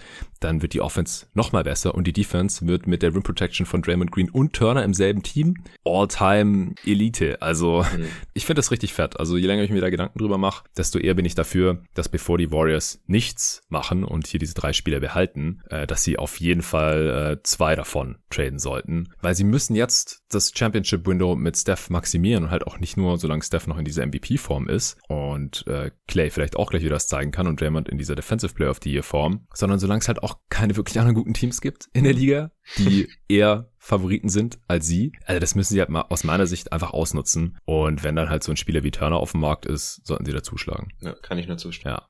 Ansonsten im Westen habe ich mir für Sabonis noch ein paar Teams überlegt gehabt. Die Kings kann ich mir natürlich vorstellen. Die ja. haben zwar schon haufenweise Bigs, also ah. dann spielt er halt wieder neben, neben Holmes. Nicht, dass ich es geil Uff. finden würde, aber ich kann es mir den halt vorstellen. Und vielleicht würden die ja sogar Darren Fox für den abgeben. Oh also dann halt Sabonis plus, keine Ahnung, Levert oder so. Oder halt irgendwen. Sie haben ja genug Spieler. Und dann könnten die Pacers, ich glaube, die brauchen halt so einen Darren Fox, ja, so einen mhm. elektrisierenden Spieler, der das Team halt irgendwie interessant macht, der ein paar Fans in die Halle holt, der vielleicht auch einen Tapetenwechsel braucht, der hat einen katastrophalen Saisonstart bisher hingelegt. Die Kings haben jetzt zwei, das neue Front Office äh, um McNair hat zwei Guards gedraftet, die können eigentlich nicht alle drei nebeneinander spielen, Halliburton, Mitchell und Fox. Fox hat aber einen Max Deal Extension schon bekommen, die ist ja gerade überhaupt nicht wert. Also das spricht aus meiner Sicht relativ viel dafür. Nicht, dass ich das machen würde anstelle der Kings, aber ich kann es mir halt sehr gut vorstellen und anstelle der Pacers wäre das halt der Spielertyp, den mhm. ich versuchen würde zu bekommen wenn ich hier schon so ein Rebuild, Retool mache. Mhm. Ja, also aus, aus Sicht der Pacers sofort. Besten noch mit, äh, mit der Schubkarre fahren zu den Kings, aber Oh, nee, also gerade wenn sie Fox dafür abgeben würden, wäre das schon extremst bitter. Also ich weiß nicht, wenn man irgendwie nur Mitchell dafür abgeben muss, kann ich es mir schon eher vorstellen. Also man irgendwie sagt, so es ist Mitchell und First und dann guckt man, wie man die Salaries zu matchen bekommt. Hm. Und dann hast du irgendwie Fox und Sabonis und Sabonis hilft Fox ein bisschen mit der Halfcourt Offense, wo der ja doch seine Probleme hat. Also da irgendwie so eine Two-Man-Kombi kommst, die ah, ist auch wenig Shooting, wenn du gleich die ist zwei halt, hast. ja. Und dann noch Holmes daneben. Das, das ist halt der Teil, den du dann auch direkt wieder vergessen kannst. Ja, ja also es, es, es wäre ein Move, den ich sehen kann, weil es halt auch so ein Ding ist, wo du sagst, die Kings jetzt kommen weg, machen jetzt ganz, ganz schnell das Play-In. Das ist ja, das ist halt eins der Teams, die wirklich ins Play-In wollen unbedingt. Ich glaube, das sind halt die Teams, die sich dieser Bonus am besten angucken können. Ja. Ähm, ja, ich, ich würde wahrscheinlich auf Twitter nur drüber lästern, aber wenn sie wollen. Portland, ja, ein anderes Team, wo jetzt das Management ausgewechselt wurde und die wahrscheinlich irgendwas machen werden. werden kann. kann nicht defensiv schlechter werden. Der Vater von Sabonis äh, hat auch schon, also Sabonis Senior, hat auch in Portland gespielt. Ja, schöne Story. Äh, das gefällt den Leuten noch immer. Und ja, Olsche war irgendwie so ein bisschen festgewachsen an McCollum, weil er den ja gedraftet hatte und dann auch reich entlohnt mit seiner Extension und so und weiß nicht, McCollum gegen Sabonis irgendwie, also Sabonis und X dann wiederum, damit das von den Gehältern her passt. Kannst du dir das irgendwie vorstellen? Da kannst du vielleicht den Free-Teamer mit äh, Philly draus machen, dass McCallum dann nach Philly geht. Ich finde McCallum für mm. die Pacers jetzt nicht den interessantesten Spieler. Ja, genau, also das würde halt überhaupt nicht zu dieser Rebuild-Geschichte passen. Ja. ja. Sabonis in Portland. Oh. Und dann Simmons in Indiana. Wenn, wenn du irgendwie, wenn du irgendwie Rekorde aufstellen willst, wie schlecht deine Defense werden kann, das ist vielleicht deine Chance dazu. Also, ja, ich weiß, ich weiß. Also wenn, wenn dann Paul auf die zwei rutscht und äh, Covington auf die drei, dann hast du halt nicht mehr gleich dieses Undersize-Problem die ganze mhm. Zeit. Und Spiel, spielst dann, du mit Sabonis neben Nurkic oder spielst du mit Nance neben Sabonis und die Nurkic geht? Ich würde dann halt gucken, dass ich Nurkic und Sabonis möglichst viel stagger und dann viel mit mhm. Nance neben Sabonis spiele. Mhm. Dann könnte ich mir vorstellen, dass sie defensiv sogar besser sind als jetzt. Nance und Covington fallen halt beide so ein bisschen in diesen Typus, was ich vorhin meinte, so Wings, die die gute Herb-Defense spielen genau. und die noch so ein bisschen werfen kann im Idealfall. Ja. Äh, man fragt sich halt, warum mit den Spielern das jetzt gerade nicht defensiv läuft. ja, da muss man sich vielleicht mal den neuen Coach anschauen, der denkt, dass Covington ein guter On-Ball-Defender ist zum Beispiel. Aber das ist ein anderes Thema. Ja.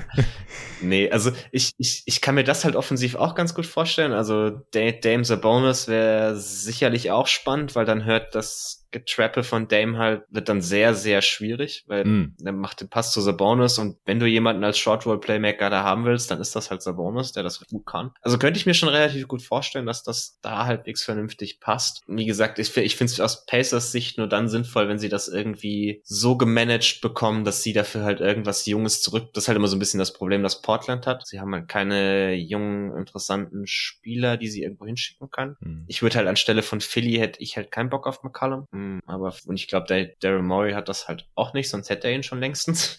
ja. Ja, da müsste man vielleicht gucken, ob von Indiana noch irgendwas nach Philly geht. Mm. Wenn die dann mm. Simmons bekommen. Ja, also das ist, das ist so eine Konstruktion, die man vielleicht irgendwie noch sinnvoll hinbekommen kann. Finde ich auch einen der interessanteren Fit für Sabonis. Ja, ja denke auch. Sprechen wir noch ganz kurz über Levert vielleicht. Mm. Was denkst du? Weil der halt der dritte war, der genannt wurde. Ja, also Levert ist halt äh, auch so ein Name, der, der glaube ich bei vielen Fans noch anders verankert ist als das, was er tatsächlich ist. Weil mhm. das, was er tatsächlich ist, ist ein ineffizienter Chucker in seiner Prime, ja. der jetzt kein sonderlicher Playmaker ist, da immer mal wieder Ansätze gezeigt hat, aber das halt nie wirklich entwickeln konnte auf ein Niveau, dass du ihn wirklich als deinen Ballhändler haben willst, dessen Shooting ein bisschen inkonstant ist und der halt einfach insgesamt am Ende den Ball haben muss, initiieren muss, aber da drin nicht effizient genug ist, um das wirklich zu tun. Ja, also darf keinen Fall also, irgendwie der, der beste ja. im Team sein oder also so. Ist am Ende, so. Also ist am Ende wahrscheinlich irgendwie so dein Sixth Man im Idealfall. Ja. Das kann vom Gehalt her noch ganz gut hinkommen in der passenden Gehaltsstruktur. Das geht schon irgendwie, so viel verdient er ja nicht. Aber ich finde es auch, also ich finde es auch dafür wahnsinnig schwer, das passende Team zu finden, dass LeVert jetzt so viel besser macht. Also es gab dann halt auch so Ideen, die dann irgendwie LeVert nach Philly geschickt haben. Weiß ich jetzt nicht, was du damit tun sollst. Also hm. es gab dann auch so, es gab auch gerade bei diesen, diesen Spurs the Bonus Ideen, gab es halt auch welche, die dann LeVert noch irgendwie mitgeschickt haben und dann gesagt haben, guck mal, da haben wir gleich noch unseren On-Ball Creator. Stehe ich daneben und denke mir, hey, DeJounte ist schon zu ineffizient, jetzt wollte er jemanden, der wirklich noch ineffizienter ist. Ja. Äh, und das ist halt, also ich glaube, du brauchst so ein Team, das irgendwie noch einen, einen weiteren Creator braucht, das ihn entlasten kann. Vielleicht trifft er dann Offball seinen Dreier doch auch mal wieder ein bisschen besser. Das wäre halt die eine Entwicklung, die du von ihm dringend sehen musst. Uh, das wäre halt, also es stand so irgendwie so die Idee im Raum, ihn nach Dallas zu schicken. Das prinzipiell vielleicht ja. ganz interessant, weil die noch Creation brauchen. Aber andererseits ist halt, sobald Luca den Ball hat, also Levert hat sich die letzten Jahre schon Offball wirklich nicht mit rumbekleckert. Also weder was so Movement betrifft, noch halt was Shooting betrifft oder sonst irgendwas. Hm. Also dann musst du halt darauf hoffen, dass er sich sehr verändert und das ist bei einem Spieler in dem Alter schon vorgekommen, aber nicht unbedingt das, worauf ich viel wetten würde. Also es fällt mir auch da wahnsinnig schwer, irgendwie Teams zu finden, für die er wirklich Sinn ergibt. Ich habe auch gleich an die Mavs gedacht, weil die halt immer noch irgendwie einen Ballhändler gebrauchen könnten. Und die haben halt auch kaum Optionen. Also die müssten sich halt mit sowas wie einem Levert wahrscheinlich schon zufrieden geben. Mhm. Da ist halt auch so die Frage, was geben die jetzt für den ab? Ja. Nimmt mhm. jetzt irgendwer Tim Hardaway Jr. dafür auf? Oder es, es bringt, bringt, also wenn du, wenn du einfach nur Levert gegen Tim Hardaway Jr. straight up tradest, werden die Mavs davon wirklich besser? Ja, das ist halt die große Frage. Ja. Äh, ich, also ich, ich würde nicht sagen. Also viel, viel weniger Creation bringt die Hardware jetzt auch nicht. Ist der bessere Shooter, der bessere Defender. Äh, ja. Diese Saison ist ja nicht der bessere Shooter bisher. also ja, so wie er bisher gespielt hat, nicht, aber im Schnitt ja, wahrscheinlich ja. Äh, ist das so, einfach so auf der Stelle treten. So wie ich erwarten würde, dass sie im nächstes Jahr im April und Mai spielen. Ja. Nee, nee, also ist auf jeden Fall nicht die Lösung für niemanden. Nee. Und deswegen ist die Frage so, was können die Pacers dafür bekommen? Also es bleibt auf jeden Fall spannend. Ich glaube, ich habe jetzt alles rausgehauen, was ich sagen wollte zu den drei Spielern und zur Situation der Pacers. Hast du noch irgendwas? Nee, ich glaube, wir können da noch weitermachen. ja, ging ja jetzt auch schon ganz schön schnell.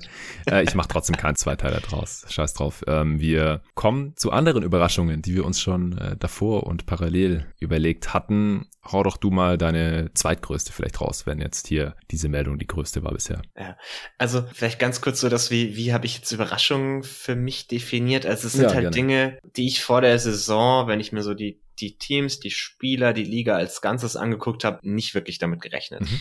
Und das, die erste Überraschung für mich ist, dass die Teams eine deutlich aggressivere Pick-and-Roll-Coverage spielen. Und der mhm. überraschende Teil daran ist, dass es funktioniert. Also in den letzten Jahren ging der Trend in der Regular Season halt viel dazu, dass die Teams hauptsächlich irgendwie so eine Drop-Coverage gespielt haben, Rim Protection, aufs Feld gebracht haben, also was die Bucks halt die letzten Jahre so wahnsinnig erfolgreich gemacht hat. Mhm. Oder der komplette Gegenentwurf mit so einem Switch Everything, was die Warriors gemacht haben, oder die Rockets, wo man auch gesehen hat, dass das in den Playoffs sehr, sehr erfolgreich war. Und es mhm. gab natürlich immer wieder so also Schemes dazwischen zwischen den beiden Extremums. Und gerade die besten defensiven Teams waren halt immer die, die versa subtil genug sind, verschiedene Schemes zu spielen, aber dass wirklich viele Teams als primäres Pick-and-Roll-Scheme, äh, ein Spielen, bei dem der Big immer auf der Höhe vom Screen hochkommt. Also das ist so ein bisschen was, was ich mit aggressives Pick-and-Roll-Coverage meine. Geht es auch wieder um verschiedene Unterarten, aber so das Grundprinzip ist immer, du ziehst den Big deutlich höher auf die, auf die Höhe vom Screen, verteidigst damit quasi zwei gegen eins gegen den Ballhändler und musst dann eben gucken, wie verteidigst du den Rollman. Und ja. Wir sehen das dieses Jahr bei ganz, ganz vielen Teams. Also bei vielen konnte man damit rechnen. Gerade so Minnesota hat das ja vor der Saison gesagt, dass sie das machen wollen. Wir Portland sehen das bei eigentlich.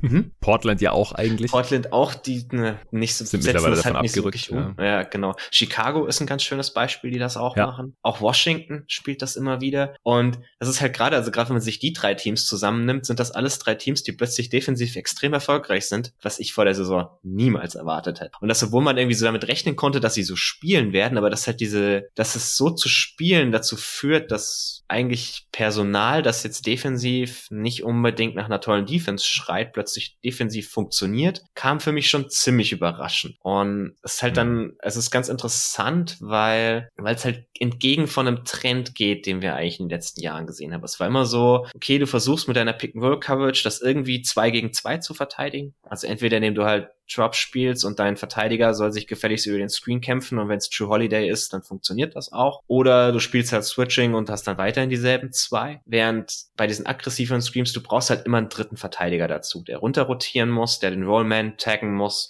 damit der nicht einfach zum Korb abrollen kann. Ja. Und das machen die Teams halt wirklich extrem gut. Also gerade so diese Rotation hinterm Ball, also Minnesota macht da wirklich extrem gute Rotation, auch von Spielern, wo ich jetzt nicht erwartet hätte, dass sie plötzlich positive Verteidiger sein können. Also Anthony Edwards ist ein ganz schönes Beispiel dafür, mhm. weil was halt der, der Hintergedanke hinter dem Ganzen ist, du musst halt wahnsinnig aktiv sein. Du musst wahnsinnig viele Rotationen machen, du musst die wahnsinnig schnell machen, immer irgendwie harte Closeouts, damit du immer den Ball zum nächsten Spieler zwingst und die, die Offense halt nicht dazu kommt, sich in diesen, diesen klassischen Spielrhythmus, den sie gewöhnt sind, reinzukommen. Und Anthony Edwards, wenn du ihm einfach nur sagst, renn zum nächsten Spieler, der den Ball hat, das kann er tatsächlich ganz gut, weil er halt so schnell und so athletisch ist.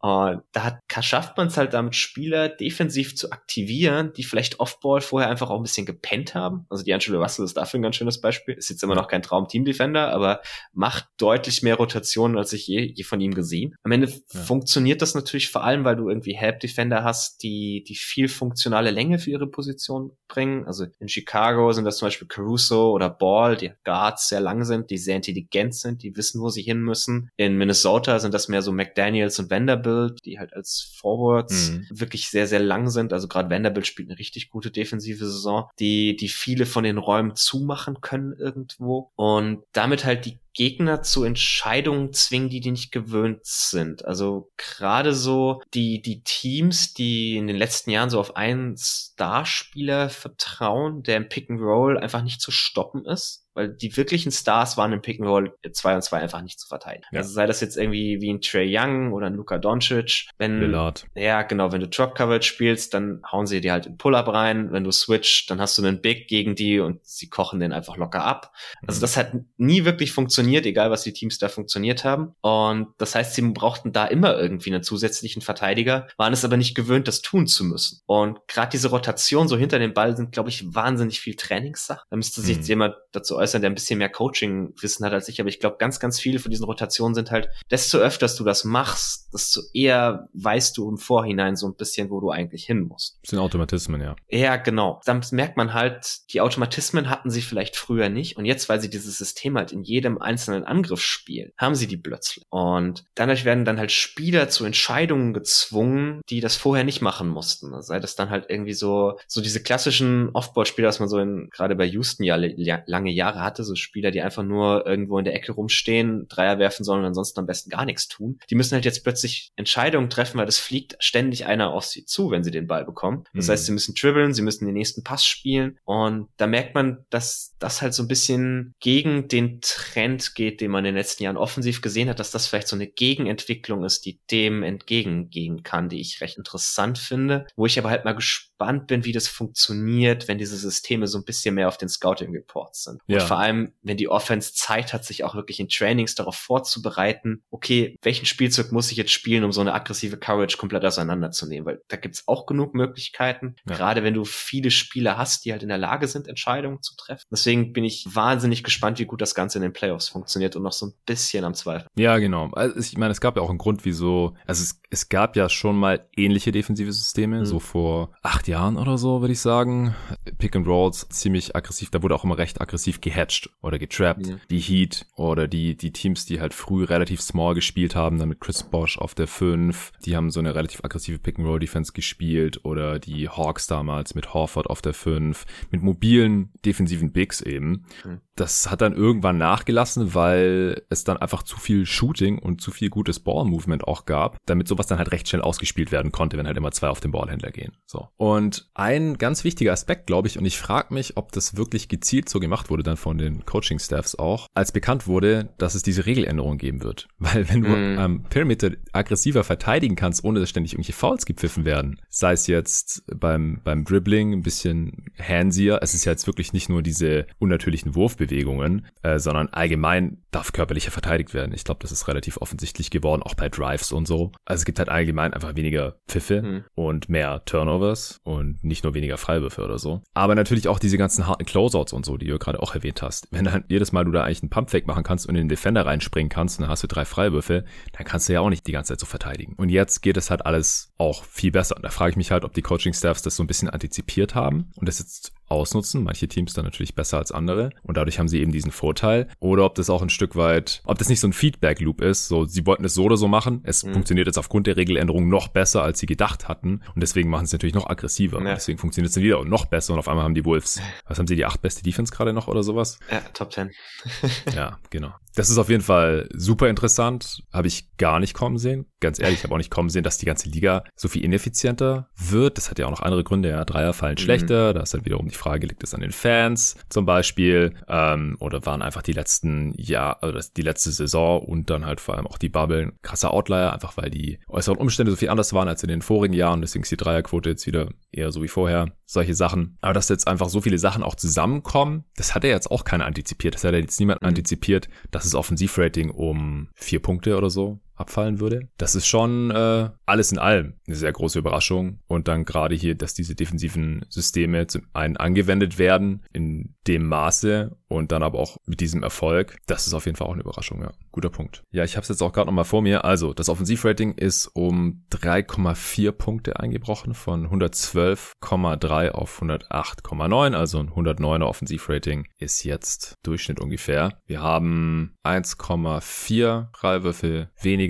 pro 100 Wurfversuchen. Wir haben bisschen mehr Offensivrebounds. Wir haben bisschen mehr Turnovers, aber wirklich, also von 12,4% Turnoverrate auf 12,8, 0,4% ist wieder fast gleich. Dann haben wir eine bisschen langsamere Pace, eine Possession weniger pro Spiel. Wir haben 0,5% schlechtere Freiwurfquote und 2% schlechtere Dreierquote. Das ist auch ein, ein, großer Punkt auf jeden Fall von fast 37%, was ja All-Time-High war, äh, zumindest mit der normalen Dreierlinie. Und das ist auf unter 35% abgefallen. 34,8% ist auch schon ein bisschen hochgekommen, glaube ich, jetzt über die letzten Wochen. War noch niedriger gewesen. Ja, insgesamt haben wir einfach eine ineffizientere Liga, offensiv oder bessere Defenses. Und ich glaube, es liegt halt an beidem. Ja, die Spieler treffen nicht mehr ganz so gut wie in leeren Hallen oder wie in der Bubble, wo sie halt überhaupt nie reisen mussten und regelmäßigen Schlaf hatten und solche Sachen. Das wirkt sich anscheinend dann halt auch auf die Shooting-Performance aus. Auf der anderen Seite haben wir halt etwas besser funktionierende, weil andere, weil aggressivere defensive Schemes. Und das finde ich auch sehr erfrischend. Also es ist ja auch irgendwie ja. lame, wenn jahrelang immer Definitiv. nur die gleichen defensiven Schemes gespielt werden. Einfach Switching oder Drop. Äh, vor allem in der Regular Season. Ich meine, Drop Coverage funktioniert halt gegen die allermeisten Teams, außer gegen ja, fünf Spieler oder so.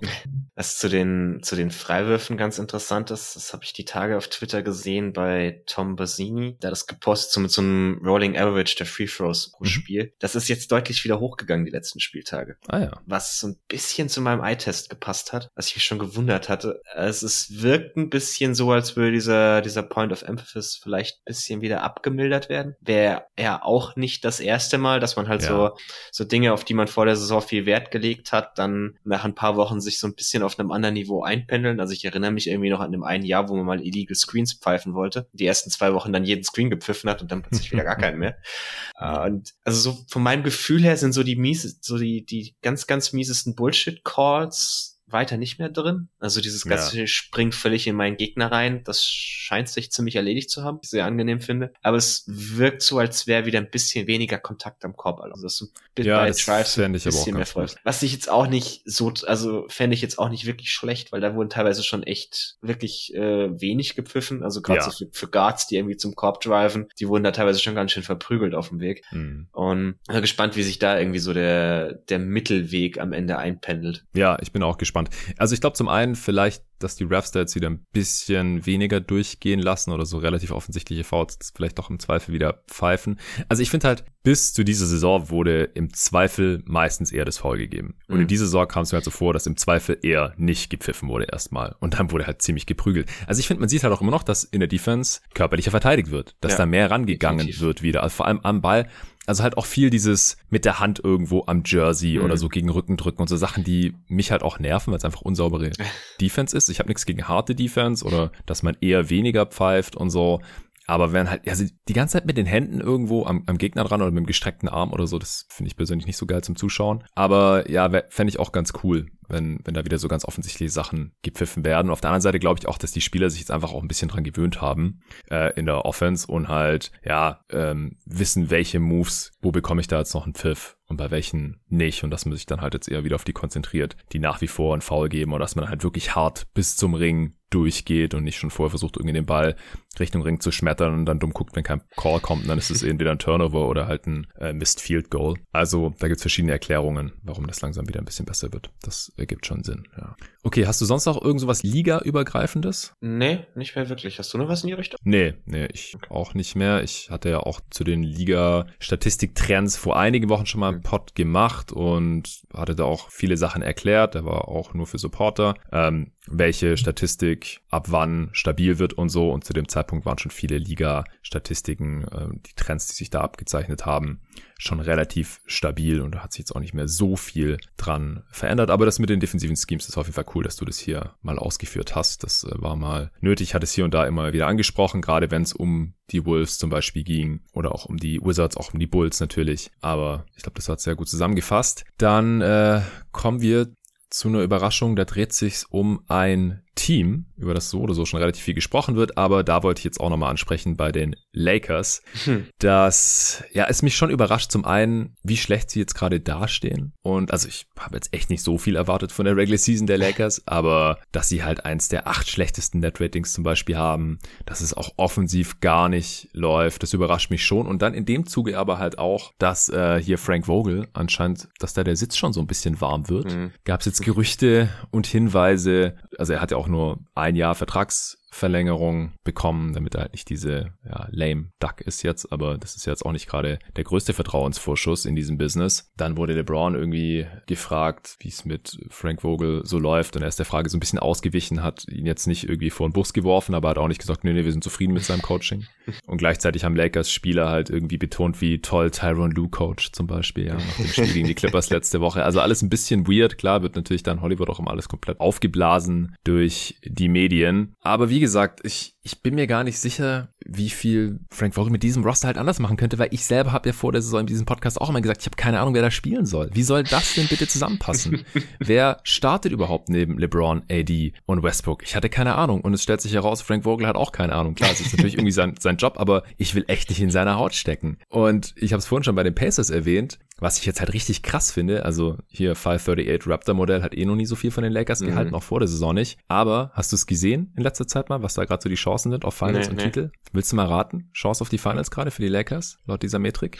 Ein Prozent oder so? Die waren ja. doch schon vor der Saison bei zehn Maximum oder so. Das ist ein Prozent Chance auf die Finals, ja. 0,3 Prozent Chance auf den Titel. das ist schon krass. Also ich glaube, so niedrig ist es in der Realität gerade nee. nicht, vor allem wenn sie in den Finals sind. Ja, dann funktioniert es ja irgendwie so gut, dass dann da die Chance auf den Titel wahrscheinlich auch besser ist als 1 zu 3.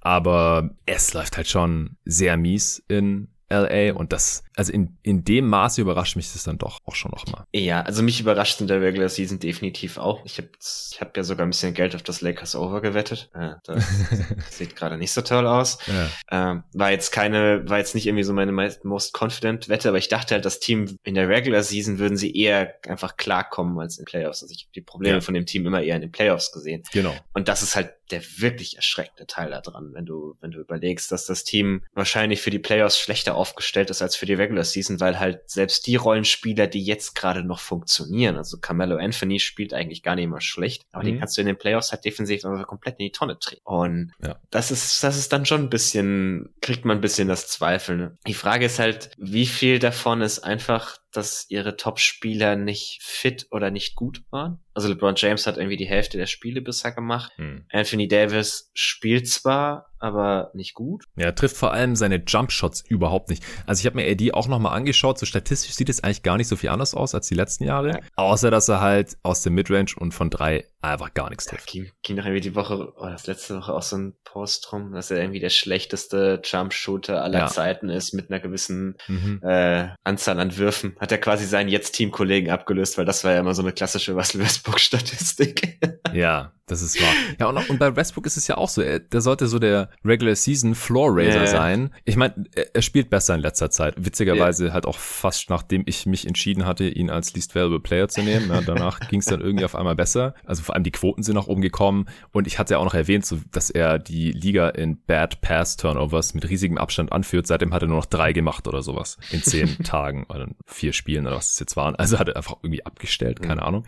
Ähm, Props auf jeden Fall. Aber da kommen die Probleme wahrscheinlich auch aus den Playoffs dann wirklich zum Tragen, ja. was sein Skillset angeht. Er ist jetzt, also wenn du so die, die ganze Saison vergleichst im Vergleich zum letzten Jahr in Washington, wo er halt den schwachen Start und dann das gute Ende hat, ist er so komplett saisonübergreifend. Nicht unbedingt schlechter als letztes Jahr. Hm. Also eher sogar ein bisschen, was so Scoring-effizient betrifft, ein bisschen effizienter. Klar, die Rolle ist halt ein bisschen kleiner, weil er weniger Playmaking übernehmen muss. Das spielt halt noch LeBron James neben ihm. Aber also ich würde ihn halt nicht, ich würde halt nicht mal sagen, okay, er war jetzt so unfassbar grausam und das du kannst es alles darauf schieben, sondern nee, auf keinen halt Fall. nicht mal. Alles darauf. Und das macht's halt, das macht's halt eigentlich auch dann eher wieder nicht besser, dass du es halt nicht darauf schieben kannst. Und halt selbst so Dinge, die in den letzten Jahren halt immer wieder Stärken der Lakers waren, können sie jetzt so gar nicht mehr abrufen. Also, mm. also gerade in der Defense äh, waren jetzt nie so das Team, das äh, wenig Abschlüsse am Korb zugelassen hat, aber wenn, dann hatten sie halt wenigstens immer eine gute Rim Protection. Jetzt ja. lassen sie die meisten Abschlüsse am Korb von dem gesamten Liga zu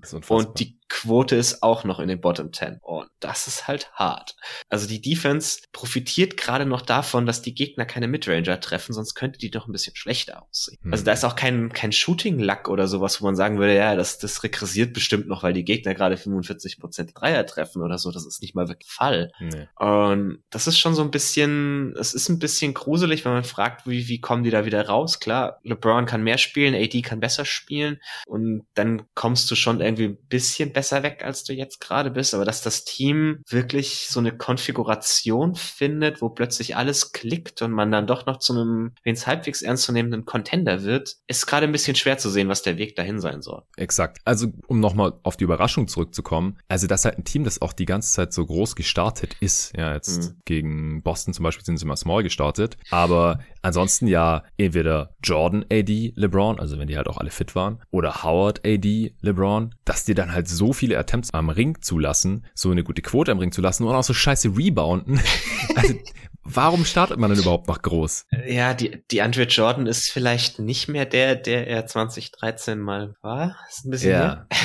Aber es ist, es wirkt halt trotzdem so skurril, wenn du denkst, du hast ja. auf jeder Position quasi einen Plus-Rebounder. Also ich meine, wenn, wenn Jordan eins konnte, war es Rebounden, mhm. auch wenn er teilweise den eigenen Mitspielern die Rebounds weggeschnappt hat, aber er war trotzdem ein Plus-Rebounder, würde ich jetzt einmal mal behaupten. Dwight Howard, einer der besten Rebounder der, der Liga-Geschichte wahrscheinlich. AD ist ein guter Rebounder, LeBron ist ein guter Rebounder für seine Position. Äh, Westbrook ist der beste Rebounding Guard aller Zeiten wahrscheinlich. Mhm. Und trotzdem ist man so mies beim Rebounding. Also da fängt es halt schon mal an. Jetzt nicht, dass Rebounding das Allerwichtigste wäre, aber das, das ist halt irgendwie fast unerklärlich. Ja, ist halt auch Carmelo Anthony viel auf der vier. Der boxt jetzt nicht gerade so sonderlich viel aus. Hm. Aber nee, klar, es ist, in vielen Hinsichten wirkt es manchmal halt auch so ein bisschen wie, wie Effort, so leicht. Ja, lethargisch ist, irgendwie. Ja, das ist halt, das ist halt immer so ein Ding, das, das, das sagt sich so leicht irgendwie von außen, jetzt spielt doch mal ein bisschen engagierter. Aber es wirkt halt, also es wirkt nicht so, als hätte das Team irgendwie eine Teamchemie, als hätten sie irgendwie einen Plan, was genau sie eigentlich tun wollen. Also defensiv schmeißt Vogel halt weiter fröhlich ein Scheme nach dem anderen an die Wand und hofft, dass irgendwas kleben bleibt. Was mich ein bisschen wundert, dass er halt nicht irgendwie so mit so ein Ding gefunden hat, auf das er zurückgreifen kann. Irgendwie so was ganz, ähm, ganz klassisches, so aus den letzten Jahren, dass du irgendwie jetzt eine Idee hast, wo du halt weißt, die funktioniert und von da aus kann ich dann irgendwas anderes probieren. Mhm. Und offensiv ist halt, also der Fit ist halt wirklich grausam. Und LeBron ist auch nicht wirklich gut. Er kommt nicht so viel zum Korb, schließt dann, es ist ein bisschen da, da fragst du dich halt, ist das Alter ein bisschen doch angekommen? Ja. Der kann halt nicht mehr jede Nacht dominieren und das Team braucht ihn eigentlich jede Nacht in der MVP-Form. Ja, oder halt AD in der MVP-Form. Halt,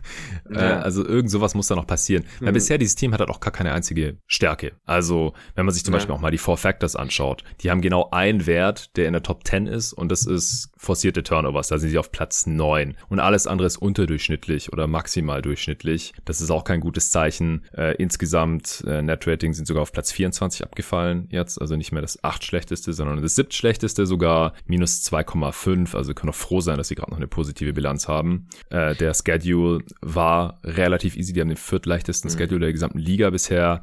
Der wird auch eher noch tough. Also sie, sie müssen besser werden, individuell und als Team. Irgendwelche Lineups finden, die funktionieren. Ariza trainiert jetzt, ich habe es schon tausendmal hier im Pod gesagt, wenn du dich irgendwie an die Hoffnung klammern musst, dass Ariza, dass mit Ariza dann alles besser wird, dann läuft auch grundlegend was falsch. Aber ja, schlechter kann es wahrscheinlich gar nicht werden. Offensiv Platz 20, defensiv Platz 18. Also, dass sie offensiv auch schlechter sind als defensiv. Mhm. Dass dieses Team defensiv wahrscheinlich keine Top 10 Defense mehr stellen wird, das war eigentlich klar, auch in der Preview, Julius und mir. Aber offensiv haben wir gedacht, da könnte es schon irgendwie, könnte man Lineups finden, wo man konstant besser ist als der Gegner es ist halt immer so ein bisschen, also sie nehmen halt im Schnitt einfach wenig Dreier, haben wenig Spacing und es ist dann immer so, okay, wir haben zu wenig Spacing, okay, wir schmeißen jetzt mal Ellington aufs Feld, am besten noch irgendwie Monk dazu und dann mhm. geht die Defense halt komplett in den Keller. Okay, die Defense ist im Keller, wir brauchen wieder irgendjemand anderen, der spielt. Also ja. du hast, du hast nie eine Kombination, die, die irgendwie an allen Ecken Sinn ergibt und bist dann so viel am rumrotieren, dass halt auch nie eine, nie Lineups findest, die sich einspielen können. Da hilft's halt dann auch wieder nicht weiter, dass, dass Brown halt so viele Spiele verpasst hat. Aber das ist halt auch so eine Frage, inwiefern sich dieser, dieser eklatante Mangel an, an so Two-Way-Guys halt verändern kann. Und da merkt man halt doch, wie viel sie in den Rust Westbrook Trade abgegeben haben. So ein KCP ja. würde ihnen gerade verdammt gut tun. Und das heißt halt irgendwo auch schon was. Ja, habe ich schon tausendmal gesagt, das fassen wir jetzt auch nicht nochmal auf, dass sie mit KCP, Kuzma und dann hätte man sich ja auch noch Caruso leisten können, mhm. einfach besser gefahren wäre. Aber gut, der Zug ist abgefahren. Ähm, noch ein letzter Satz, weil es ja auch oft gesagt wird, ja, LeBron hat so viel Zeit verpasst. Stimmt, mit ihm sind sie auch besser, aber jetzt halt auch nicht so viel besser, dass man jetzt alles drauf schieben kann. Ja, sie also, haben halt mit ihm gerade irgendwie so ein ausgeglichenes Netrating, was jetzt auch nicht ja. toll ist. Ja, genau. Also ein bisschen drüber mittlerweile. Ja. Aber gut, also die Defense zum Beispiel ist mit LeBron noch schlechter, als wenn er nicht spielt. Die Offense ist halt deutlich besser. Okay, dann äh, reicht es auch zu den Lakers, glaube ich. Was hättest du noch als Überraschung? Also ich hätte jetzt noch Spieler hauptsächlich, mhm. wenn wir auf die Ebene irgendwie ja, runtergehen. Genau, ich habe mir auch noch so. einen Haufen Spieler rausgeschrieben. Jetzt machen wir einfach mal noch genau. ein paar, bis wir keinen Bock mehr haben. Vielleicht gibt es auch ein paar Überschneidungen. Hau einfach mal raus. Also mein erster Spieler war Evan Mobley. Ich ja, war ja schön. vor dem, ich war ja vor dem Draft schon, schon eher Mobley-Fan, hatte ihn an zwei und auch in einem All-Star-Tier äh, für sich alleine und hatte, hab schon durchaus gesehen, dass er vielleicht langfristig so, so einer der besten Verteidiger der Liga sein könnte. Mhm. Aber dass er das im ersten Jahr ist, habe ich auch nicht kommen sehen. also wirklich, ich bin, bin sehr positiv überrascht, wie unfassbar gut das jetzt schon aussieht. Sein Frame ist ein bisschen dünn, das ist halt so die Sorge, die man vor dem Draft hatte, was das für die ersten zwei, drei Jahre in der Liga heißen kann. Aber es ist überhaupt kein Problem in der Rim Protection. Also diese, diese wahnsinnige Intelligenz mit der Beweglichkeit, die er hat, der, der Länge, die er hat, ist einfach eine Kombi, die wirklich jetzt schon wahnsinnig gut tut. Hm. er kann auf Guard switchen, die glauben, sie hätten ein Mismatch gegen ihn, haben sie aber nicht. also wirklich ganz, ganz stark. Er kann neben Allen spielen, macht sich da als, als Weakside Rim Protector echt gut, rotiert viel rüber, was jetzt eine Rolle ist, die wir von ihm schon mal gesehen hatten, so ein bisschen, weil er hat auch viel neben seinem Bruder gespielt am College. Hm. Aber wo mich dann doch auch überrascht hat, wie gut das in der NBA funktioniert, weil es halt doch nochmal ein bisschen schwieriger ist, weil die Wege weiter sind als im College, weil du halt meistens noch jemand verteidigst, der ein bisschen besser werfen kann. Aber auch wenn er, wenn er der hauptsächliche Big ist, also ohne Allen neben sich spielt und neben sich dann irgendwie halt Markan oder Love oder sowas hat, auch als primären Protector funktioniert das schon richtig, richtig. Wo man halt vielleicht eher so ein bisschen die Befürchtung hatte, okay, wenn da jetzt irgendwie so ein bulliger Guard kommt, kann der ihn schon so ein bisschen wegschubsen, dass er da keinen Impact mehr hat, aber ist wirklich überhaupt nicht der Fall. Und das alles in einem, in einem 20-Jährigen, der mhm. irgendwie in seinem ersten Jahr in der Liga dann doch schon relativ nah an einem All-Defense-Niveau ist und der dazu offensiv auch kein Minus ist, sondern da auch eher noch ein Plus ist, ist schon extrem beeindruckend. Also wenn ich jetzt gerade irgendwie so mein, mein Board retraften müsste, müsste ich mir überlegen, ob ich ihn nicht nochmal ein Tier hochschiebe. Also diese absolute Superstar-Tier. Wo du Kate weil, drin hattest? Ja, weil, also es fällt mir gerade nicht schwer zu glauben, dass der Kerl die nächsten zehn Jahre der beste Verteidiger der Liga ist. Das fällt mir relativ einfach zu glauben. Und auch, dass er irgendwie vielleicht so für, für Tim Duncans 15 All-Defense-Teams äh, kommen könnte, scheint gerade auch nicht der abwegigste Gedanke aller Zeiten zu sein. Klar, das ist halt dann so ein, so ein Longevity-Ding. Wie, wie hältst du dich mit über 30 Mal? Aber also das ist einfach der, der Stand, auf dem er heute ist. Ich, ich kann mich nicht erinnern, einen Rookie derartig gut defensiv gesehen zu haben. Das siehst du einfach nicht. Jemand, der das Spiel so lesen kann, obwohl er noch keinerlei Erfahrung damit hat, ist, ist einfach unfassbar. Und dass ja. die Cavs dann insgesamt Platz vier in der Defense sind, obwohl sie ja auch viel mit den kleinen Guards gespielt haben und so, ja. ist jetzt schon zu relativ großen Teilen ihm anzulasten. Klar, Jared Allen spielt auch eine gute defensive Saison und die, die beiden ergänzen sich auch tatsächlich besser, als ich dachte. Äh, Lauri Makan daneben brauche ich jetzt immer noch nicht unbedingt, aber das ist ein, ein anderes Thema. Es funktioniert auch. Also die drei zusammen auf dem Feld. Ja, ja. Also, genau, aber die, die Frage ist halt, also es, es funktioniert, weil, also wir hatten die Diskussion auch Sonntagabend, da lief ja Jazz gegen, mm. gegen die Cavaliers und Markan spielt halt für jemand, der so groß ist wie er, relativ äh, nahe an seinem Gegenspieler, kann damit den, den Dreier ganz gut wegnehmen, weil er halt so lang ist mm. und lässt dann halt wahnsinnig viele Blowbys zu. Das ist jetzt für gewöhnlich eine Kombi, die du eigentlich nicht unbedingt haben. Aber es funktioniert halt, weil du hinten dran diese zwei Typen hast, die den Korb genau. zu mauern. Und dann ist dein Shooting auf der anderen Seite halt wertvoll genug, dass es da irgendwie funktioniert. Aber das ist jetzt nicht der, nicht der langfristige Wing, den ich irgendwie da in dem Team sehen wollen. Aber das, nee. wie gesagt, gar, gar nicht, gar nicht das Thema. ich, ich bin am Schwärmen über Mobley, ich will mich nicht beschweren. ja, ey, aber es ist halt auch eine Überraschung, dass das ja, irgendwie funktioniert genau. mit diesen dreien. Es hat ja auch keiner erwartet. Richtig, also genau. Also die Cavs sind ja auch eine Überraschung der Saison eigentlich an sich. Ja, hatten ja vor der Saison auch immer so ein bisschen, also wo dann, es kam ja irgendwann dieser Tweet raus. Wer war das? War das Shams? Der irgendwie getweetet hat, ja, Markan soll starten anstelle von Oko, der wieder auf die Bank geht. Und wir schon so, oh, ehrlich jetzt? Ja, muss ja. das sein? Aber weil es funktioniert hauptsächlich so gut, weil Mobley halt nochmal deutlich das überperformt, was ich von ihm erwartet habe. Und das war eigentlich schon eher viel im Vergleich zu anderen Leuten. Ja. Deswegen für mich definitiv eine der Überraschungen der Saison. Ja, also ich habe ihn ja auch mit drin. Ich habe mir halt aufgeschrieben, dass Scotty Barnes und Evan Mobley die klar besten Rookies sind und die einzigen beiden mit einem Rookie of the Year Case nach einem mhm. Viertel der Saison. Das ist eine Überraschung. Ja. Wenn uns jetzt jemand gefragt hätte vor der Saison, ja, es gibt zwei Rookies, die einen Rookie of the Year Case haben werden, hätten die meisten wahrscheinlich gedacht, Kate und Jalen Green oder so und ja. nicht Mobley und Scotty Barnes. Und wir haben zum Beispiel noch im Wettenpot drüber gesprochen. Ja, Scotty ja. Barnes of the Year und du so, ah, der macht zu wenig von allem. und jetzt ist er Topscorer von den, von den Rookies und äh, Leading Rebounder hat mit Mobley zusammen, also effizient dabei, kann passen, ähm, verteidigt die besten Gegenspieler, äh, profitiert natürlich auch zuerst vom Ausfall von Siakam, jetzt von OG, weil er so ein bisschen für die dann eingesprungen ist jeweils. Aber dass er das halt bringt und dann auch noch Mobley die Erwartungen übertrifft, beide halt auch noch die statistisch besten Cases haben. Mobley halt auch noch diesen Impact hat, den hat äh, Barnes jetzt zumindest statistisch gesehen noch nicht. dass es eher wie bei Rookies in, in der Regel ist, dass sie halt, mhm. ähm, dass das Team besser performt, wenn sie nicht auf dem Feld stehen. Äh, bei Mobley ist es halt ganz, ganz klar nicht der Fall und das hat bei mir jetzt letztendlich auch den Ausschlag gegeben, warum er gerade mein Rookie of the Year Kandidat ist. Aber dass es die beiden sein würden und dass die jetzt schon so aussehen, also das ist wirklich eine riesen Überraschung. Also Barnes, Barnes finde ich auch recht faszinierend, habe ich auch kurz auf dem Zettel gehabt, dass er, dass der offensiv im ersten Jahr ein Plus ist, hätte ich ja. wirklich nicht erwartet. Ich finde ihn defensiv ehrlich gesagt ein kleines bisschen overrated gerade. Also mhm. die, die Raptors Defense ist vielleicht ein Thema für einen anderen Tag, aber mhm.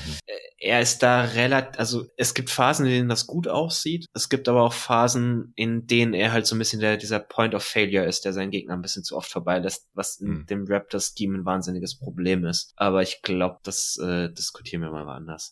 ja, gerne. Da gibt's gibt's bestimmt noch Gelegenheit zu. Ja, um es kurz rausgehauen zu haben, äh, Barnes gerade mit 15,2 Punkten pro Spiel, 8 Rebounds, 3,3 Assists bei durchweg auch besseren Quoten als am College, also außer bei den, bei den Zweiern, deswegen mhm. ist sein True Shooting auch ein bisschen schlechter als am College, aber das Volumen ist halt auch so groß, das hätte ich echt noch nicht gedacht.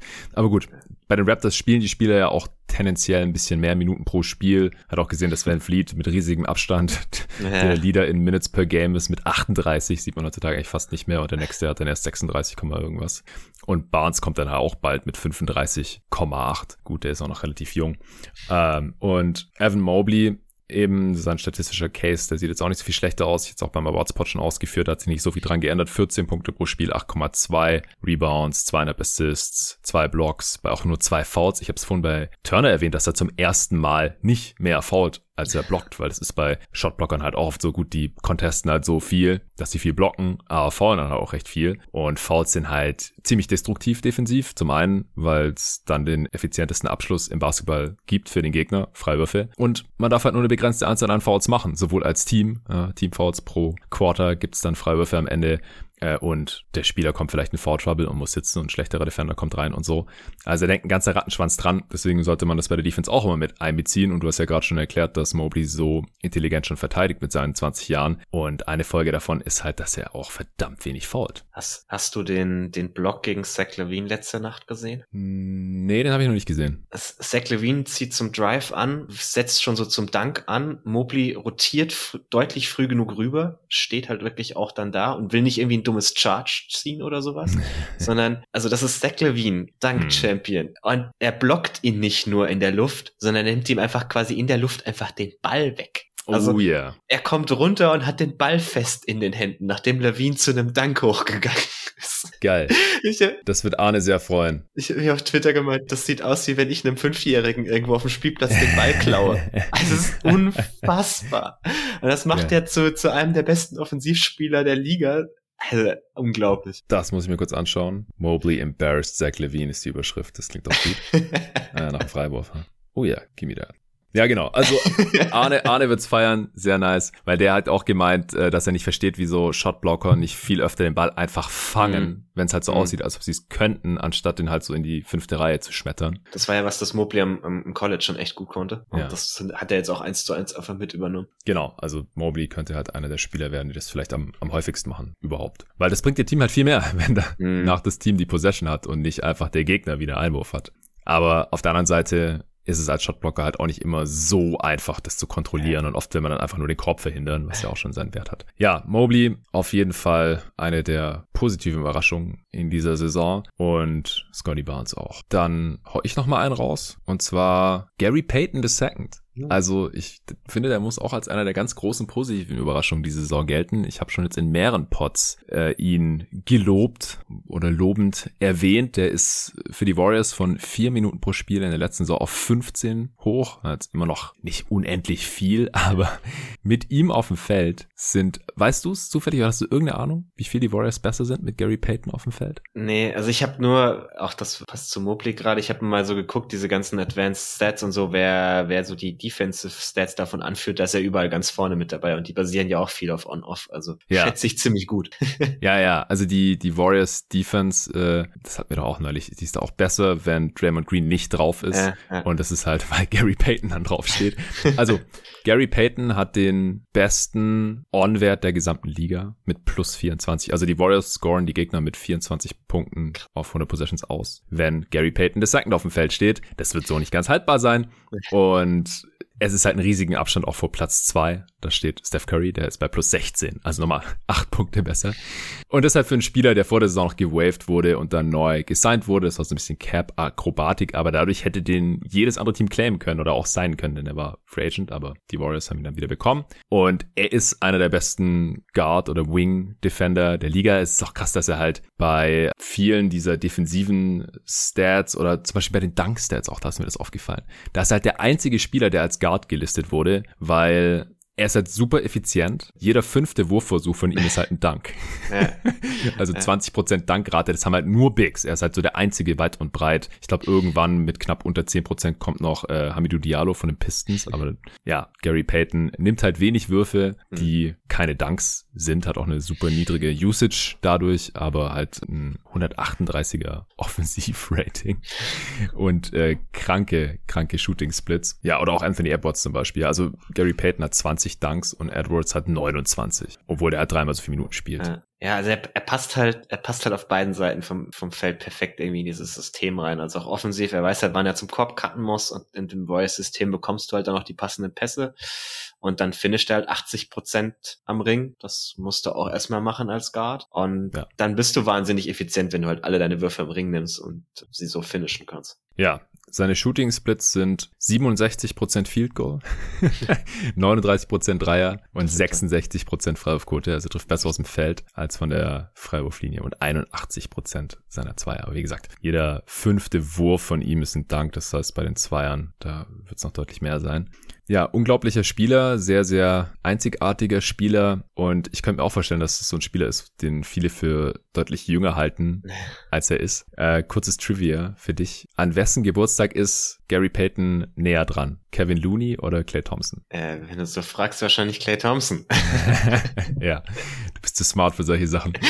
Oder auch wer ist älter? Äh, Deine Einleitung war zu lang. Otto Porter Jr. oder Gary Payton, ja, also auch da. Ja. Kevin Looney und Otto Porter Jr. sind äh, beide noch deutlich jünger als Gary Payton, der ist schon 29. Er hat halt viele Versuche gebraucht. Gary Payton the Second, eine der großen Überraschungen in dieser Saison. Hau du gerne mal den nächsten noch raus. Wie überrascht sind wir davon, dass Trey Young diese Saison besser spielt als Luka Doncic? Uh, gefällt mir, also gefällt mir ich, gut.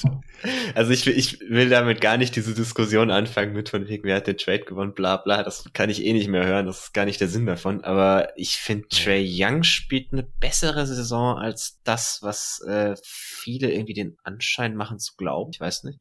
Es gab halt lange so hm. dieses Narrativ mit, uh, er kriegt keine Freiwürfe mehr und plötzlich taugt er nichts mehr. Ja, Dreier ist halt auch nicht gefallen, gefallen am Anfang. Das war echt das Hauptding, finde ich. Ja, und jetzt plötzlich, also er kriegt zwar immer noch weniger Freiwürfe, aber er macht mehr Punkte pro Spiel, aber auch normiert auf 100 Possession macht er mehr Punkte und das bei genau derselben Effizienz wie letztes Jahr und das halt in der, in der Liga-Umgebung, die insgesamt ineffizienter ist. Und er hat jetzt irgendwie seine 26 Punkte pro Spiel, seine 9 Assists pro Spiel wie letztes Jahr bei 58% True Shooting, 116, 116er O-Rating ist quasi dasselbe wie letztes Jahr. Und das, mhm. das alles trotz einer fast halbierten Freiwurfrate und das obwohl ja. auch seine Würfe noch weniger assisted sind als letztes Jahr. Also nur 14% seiner Makes und nur 20% seiner verwandelten Dreier sind assistiert. Das ist eine unfassbar kleine Zahl. Also wenn man jetzt irgendwie glauben würde, okay, äh, in dem neuen System darf er jetzt mehr Offball, muss er jetzt mehr Offball machen, kriegt mehr einfach Würfe oder so, das überhaupt nicht der Fall, sondern er nimmt eher noch schwierigere Würfe. Aber er trifft halt plötzlich 39 Prozent seiner 10 Dreier pro 100 Possessions. Und das ist irgendwie so ein bisschen der größte Teil, wo dieser, wo dieser Schwung nach oben hochkommt. Kann man jetzt vielleicht sagen, ja, okay, wenn er da wieder regressiert um 2, 3 Prozent nach unten, sieht es ein bisschen schlechter aus. Aber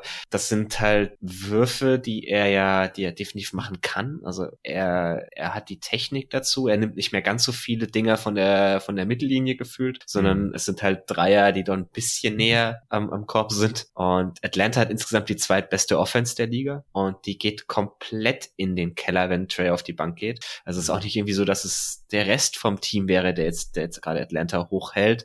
Die spielen jetzt einige auch nicht so die, die allerbeste Saison. Also irgendwie Bogdanovic oder Gallinari haben sicherlich schon mal besser gespielt. Und, ja. und trotz alledem ist, macht Tracy halt so stark. Klar, er wird der, er, er hilft der Defense jetzt nicht unbedingt und die Defense ist auch schlecht, der Hawks. Aber insgesamt macht er das Team einfach so viel besser. Und die Hawks haben sich jetzt langsam stabilisiert und ich sehe sie halt doch immer noch ja, als eins der, der Top 5 Teams im Osten oder Top 6 Teams im Osten, je nachdem, wie man die Bulls jetzt sehen möchte. Hm. Und also davon ist, davon ist Trey halt der, der Haupt, der Hauptbestandteil irgendwie so. Und ich glaube, das fliegt bei vielen so ein bisschen unter dem Radar. Ja. Gar der, der, der Vergleich ist halt so, kommt halt so ein bisschen daher, dass Luca auch wirklich schwach in die Saison kommt, aber der, der ganze Teil von mir sollte jetzt eher wirklich ein Lob an Trey sein als Tika.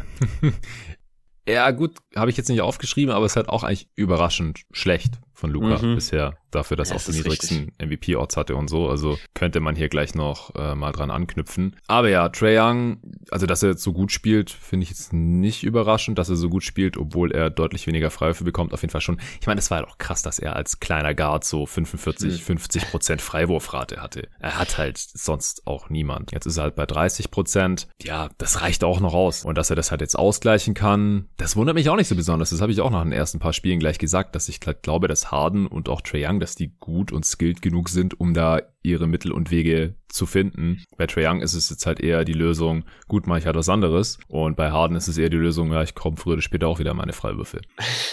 ja, also er hat ja jetzt schon wieder ja, die zweitmeisten nach Janis ja. pro Spiel Freiwürfel gezogen. Ja, das ist auf jeden Fall eine Überraschung, dass Trae Young besser als Doncic spielt oder dass man das halt auch nach einem Viertel der Saison noch sagen kann. Ich bin gespannt, ob man es da am Ende der Saison noch sagen kann, aber dann müsste Luca jetzt wirklich mal anfangen bald. Deutlich effizienter ja. zu spielen, weil das ist bisher eine mittlere Katastrophe. Ich fand es auch interessant, dass er nach dem Spiel gegen die Nets selber gesagt hat, dass er in bessere Form kommen muss. Das hat Arne ja ganz am Anfang der Saison hier schon gecallt und da gab es ja noch ein paar Gegenstimmen, so ja, so schlimm ist es doch gar nicht, war total übertrieben und so. Aber ich denke, jedes Mal, wenn ich den Spielen sehe, ich, ich hab's irgendwann habe ich auf Twitter auch noch gepostet, nochmal so, ich muss immer dran denken, wie Arne diesen Vergleich gezogen hat von dem Typ, der Sonntagnachmittags nach ein paar Bier im Hinterhof ein bisschen, bisschen kicken geht, dass halt Luca von der körperlichen Konst Konstitution eher so aussieht als ein Profisportler. Und klar, er hat da vielleicht so ein bisschen den Hang zu, aber er, er ist einfach nicht so richtig in Form. Also auch wenn man sich verschiedenste Parameter da anschaut, ja zum Beispiel, wie viele Dunks auf Field Goal Attempts hat der Spieler gemacht. Das ist immer so ein Athletikindikator.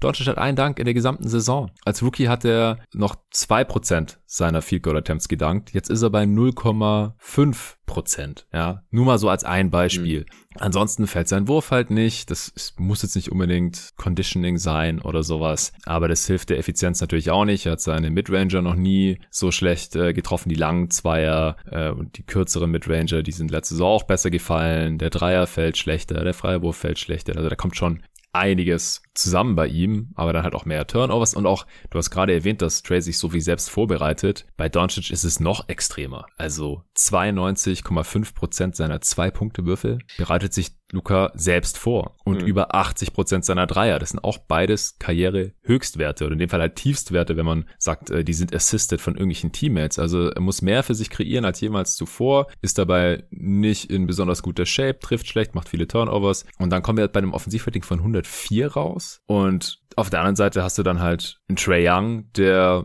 so effizient ist wie, wie eh und je und vom Output her halt auch ungefähr da steht, wo Luca steht, nur halt weniger Possessions dafür braucht. Und das hätte ich halt wirklich nicht gedacht vor der Saison. Das ist auf jeden Fall eine Überraschung. Ja, hätte ich auch nicht kommen sehen. Also bei Luca ist es halt auch viel, er kommt nicht mehr so viel zum Korb. Das, das ist zum einen nämlich vielleicht, weil die Gegner halt doch sagen, okay, du triffst gerade deinen Jumper nicht so sehr, dann hm. nimm ihn doch bitte. Das ist zum Teil so ein bisschen die Lineups der Mavs. Das haben wir im Western Conference Polling eigentlich schon mal ein bisschen besprochen. Also klar, er könnte, er könnte sicherlich in besserer Shape sein. Ich bin mir halt immer nicht so ganz sicher, wie, wie übertrieben da irgendwie manche Aussagen sind. Also ich habe keine Ahnung, was zur Hölle dem sein Ernährungsplan in der Offseason ist. Also deutlich zugelegt. Also sind es auch zum ersten Mal irgendwelche Zahlen, was sein Gewicht angeht, kursiert. Und ich glaube, er hat so knapp 15 Kilo zugenommen seit seiner Rookie-Saison. Okay. Das ist schon, also vor allem, wenn es halt keine Muskeln sind. Ja. Dann also ist es halt schon äh, relativ viel. Das merkt man halt schon, wenn es Richtung Korb gehen soll. Ja, ja.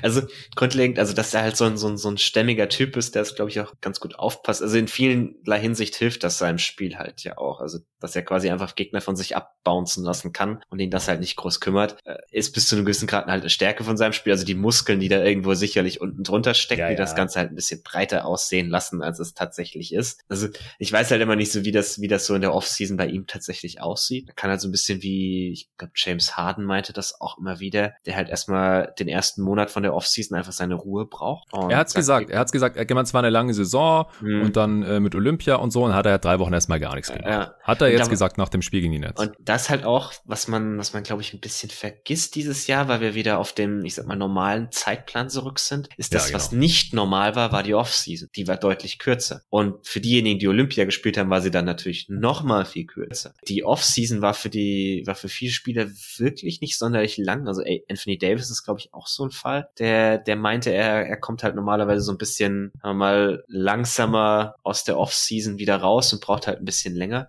Das ist vielleicht auch so ein, so ein Ding, das man im Auge behalten muss, ob die Spieler es wirklich schaffen, sich während der Saison einfach in die Form zu spielen, die sie brauchen, mhm. oder ob sie dafür halt wirklich wieder eine Offseason brauchen, die ein bisschen länger ist, als die letzte es jetzt war. Ähm, es ist halt immer so ein bisschen die, die Frage, man ist nicht dabei, man sieht, man sieht nur irgendwo das Ergebnis. Ja. Aber es ist sicherlich deutlich bemerkenswert. Ja, auf jeden Fall. Und ich habe ja auch im jeden Tag NBA Discord so ein bisschen dagegen argumentiert oder dafür plädiert, dass man jetzt bei Zion noch nicht so ein Trara macht, äh, mhm. wie viel der jetzt zugenommen hat und welche körperliche Verfassung der ist, weil wir haben ihn halt nicht auf dem Basketball spielen. Vor allem nicht aufgrund eines Bildes, wo er eine ja. weite Jogginghose und einen weiten Jogger trägt. In dem weiten Jogginganzug genau. sehe ich auch fett aus und ich habe Untergewicht.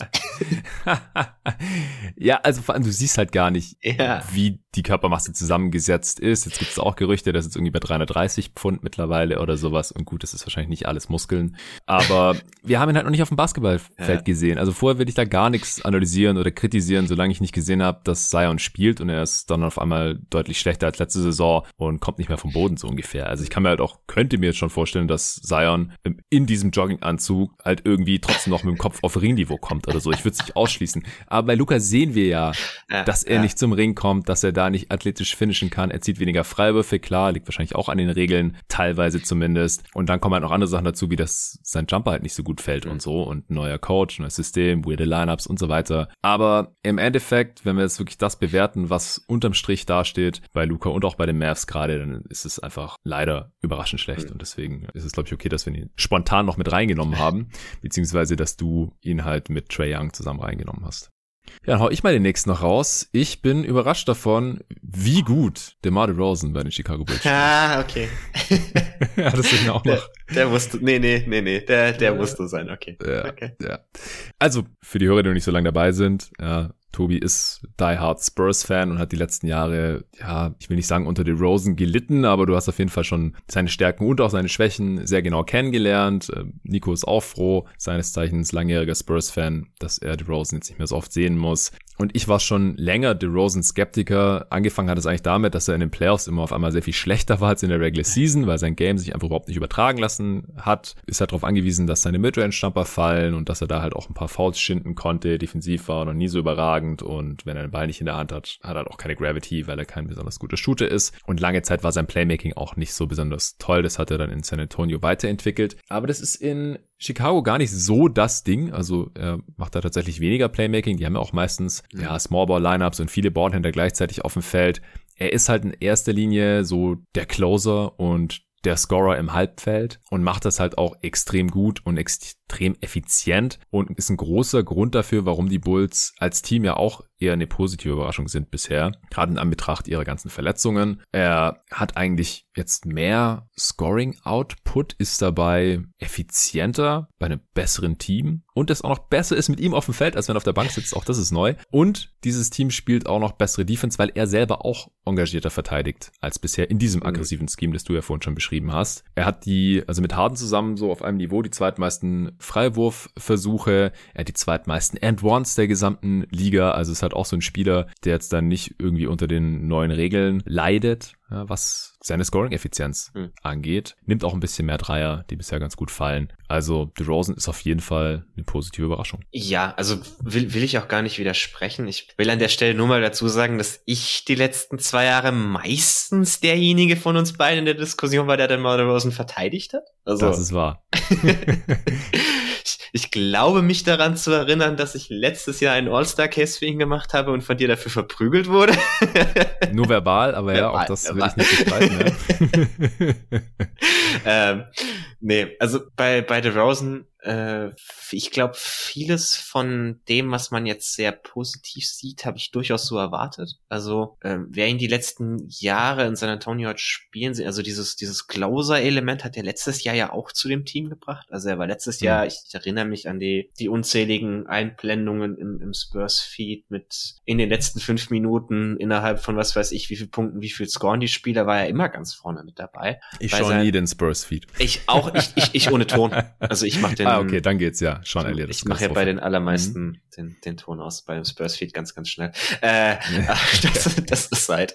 Äh, nee, also das hat der definitiv ein Element, das er letztes Jahr auch schon hatte, weil halt sein, sein Spiel auch relativ, sagen wir mal so, resilient ist im Vergleich zu dem, was der Gegner tut. Also so dieses Midrange-Jumper äh, getue, den trifft er halt einfach. Das ja. sind viele seiner Würfe. Er die kurzen Midrange-Jumper 56 Prozent, das wird äh, noch ein bisschen runterkommen. Also das, das, das sind halt Würfe, die die Gegner du, dem durchschnittlichen gegnerischen Spieler halt auch geben und der nimmt sie sich dann halt einfach und sind halt auch schwer zu verteidigen, natürlich auch schwer zu treffen, aber er trifft sie halt. Ja, also es ist, der, der, der Teil ist für mich alles gar nicht so überraschend, wenn ich ehrlich bin. Mhm. Auch, dass, dass das Playmaking so als sekundärer Typ ihn gut tut, überrascht mich auch überhaupt nicht. Also es ist eher tatsächlich, wie du gesagt hast, ich glaube, er hatte die letzten Jahre sogar eher ein bisschen mehr Playmaking äh, Responsibilities, weil da halt ja. niemand neben ihm war, der, der auch irgend sowas konnte. Und also, dass er da, dass er da offensiv ein ganz guter Fit ist, überrascht mich ja wirklich nicht. Das habe ich ja vor der Saison auch schon gesagt. Äh, der Dreier, also er hatte letztes Jahr am Anfang der Saison auch mal eine Phase, wo er ein paar mehr genommen hat und das ist dann ganz schnell wieder abgekühlt. Es kühlt auch schon ab. Ich sehe gerade nur noch bei 33 Prozent. Das ich, sah die, vor zwei Wochen auch noch anders aus. Ja, also es war letztes Jahr Anfang der Saison dasselbe. Da haben die Spurs-Fans auch irgendwie nach zwei Wochen, uh, DeMar DeRozan trifft 50 Prozent seiner Dreier. Er ist jetzt ein Shooter, muss verteidigt werden. Nein. also das ist einfach nicht der Fall. Das wird auch in den Playoffs den Bulls wieder ein bisschen auf die Füße fallen, bin ich mir relativ sicher, weil die Gegner ihn halt, wenn sie gescoutet haben, stehen sie zwei Schritte weg von ihm. Was er halt, was er halt wahnsinnig gut macht, da kommen wir auf dieses Freiwurf-Thema, ist so, so Footwork und irgendwelche Pumpfakes. Und das sind halt Dinge, also die, die Freiwürfe bekommst du noch. Also wenn du beim Pumpfake deinen Gegner in die Luft bekommst, halbwegs normal gerade hochgehst und dein Gegner halt auf dich draufspringt, ist das für dich immer noch ein Freiwurf. Und da fallen, also gerade Spieler, die irgendwie nicht jahrelange Erfahrung gegen ihn haben, fallen da halt so unfassbar konstant drauf rein. Also es ist immer ganz lustig, wenn er von irgendeinem Rookie verteidigt wird. Du, du kannst die Uhr danach stellen, dass Minimum drei bis viermal pro Spiel die auf diesen Pumpfake reinfallen. Und also ja. du kannst wirklich drauf wetten, auf welchen davon.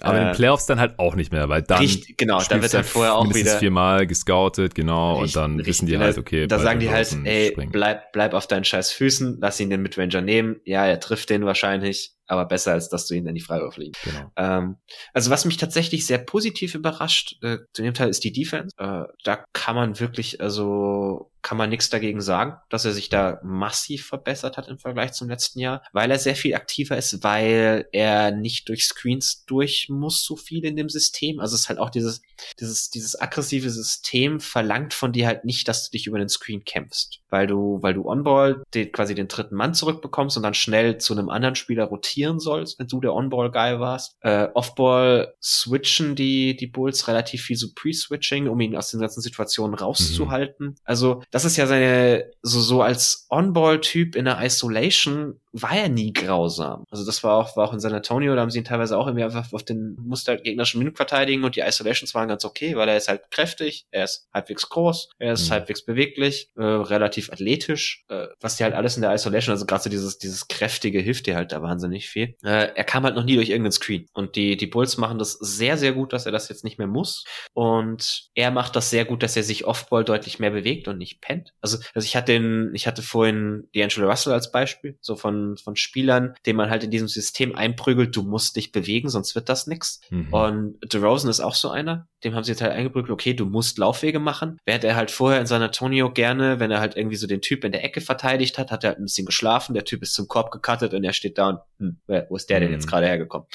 Äh, Und das, das siehst, das siehst du halt jetzt einfach nicht mehr, weil er im System genau weiß, er muss Rotation machen, er muss aufmerksam sein. Und da, da kann man ihm hoch ankreiden, dass er das tatsächlich tut. Muss man Billy Donovan hoch ankreiden, dass er das passende System gefunden hat, in dem seine Spiele halt so reinpassen. Ja. Äh, muss man manchen der anderen defensiven Spieler der, der Bulls hoch ankreiden, also gerade so Alex Caruso, dass sie halt auch für Fehler ein bisschen aufkommen können mit Rotation, wenn er doch welche macht.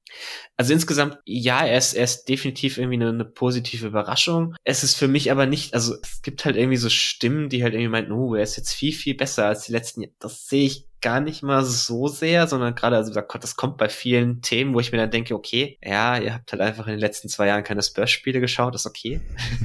ja, was heißt viel, viel besser, ja. Also ich, ich würde also halt sagen, ich, er spielt vielleicht die beste Saison seiner genau. Karriere. Also, also er, er, er spielt besser, er, er hat halt vor allem auch mehr Spacing um sich rum, was er halt die letzten Jahre wirklich äh, ja. ganz, ganz mieses hatte, muss man auch, muss man ihm immer zugute halten. Also er hat ja in San Antonio durchaus äh, halbwegs effiziente Offense kreiert, also San Antonio war ja die Jahre mit ihm, außer letztes Jahr, aber vorletztes Jahr waren sie offensiv noch relativ gut äh, mit ihm als, als primärem Ballhändler. Uh, also er hat ja immer ganz gute Würfe kreiert mit nicht viel außen um sich herum. Und das, das ist halt, wenn du da noch bessere, besseres Talent um dich rum hast, hilft dir das sicher. Ja, aber ich habe halt jetzt auch schon irgendwie so schon Sätze gelesen wie, uh, äh, er ist jetzt plötzlich ein toller Playmaker, der für alle anderen assistiert. Und ich denke mir so, ja gut, dann hast du halt einfach die letzten zwei Jahre ihn nicht gesehen. Ja.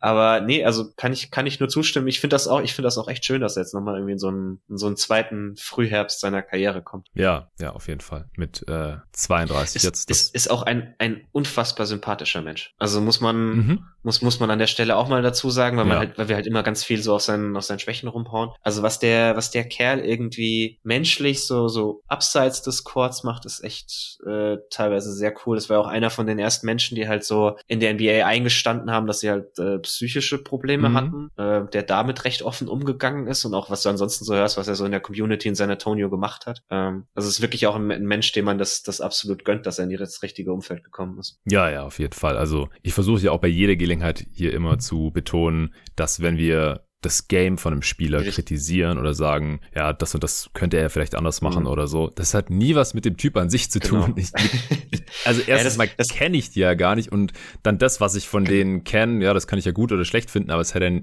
sollte keinen Einfluss ja. darauf haben, wie ich das Spiel analysiere. Das versuche ich schon immer sehr scharf zu trennen. Genau, das ist halt also dieses, dieses Thema Hate. Ich, ich, ich hate keinen Spieler. Überhaupt, in der, gibt in der NBA keinen Spieler, den ich hate.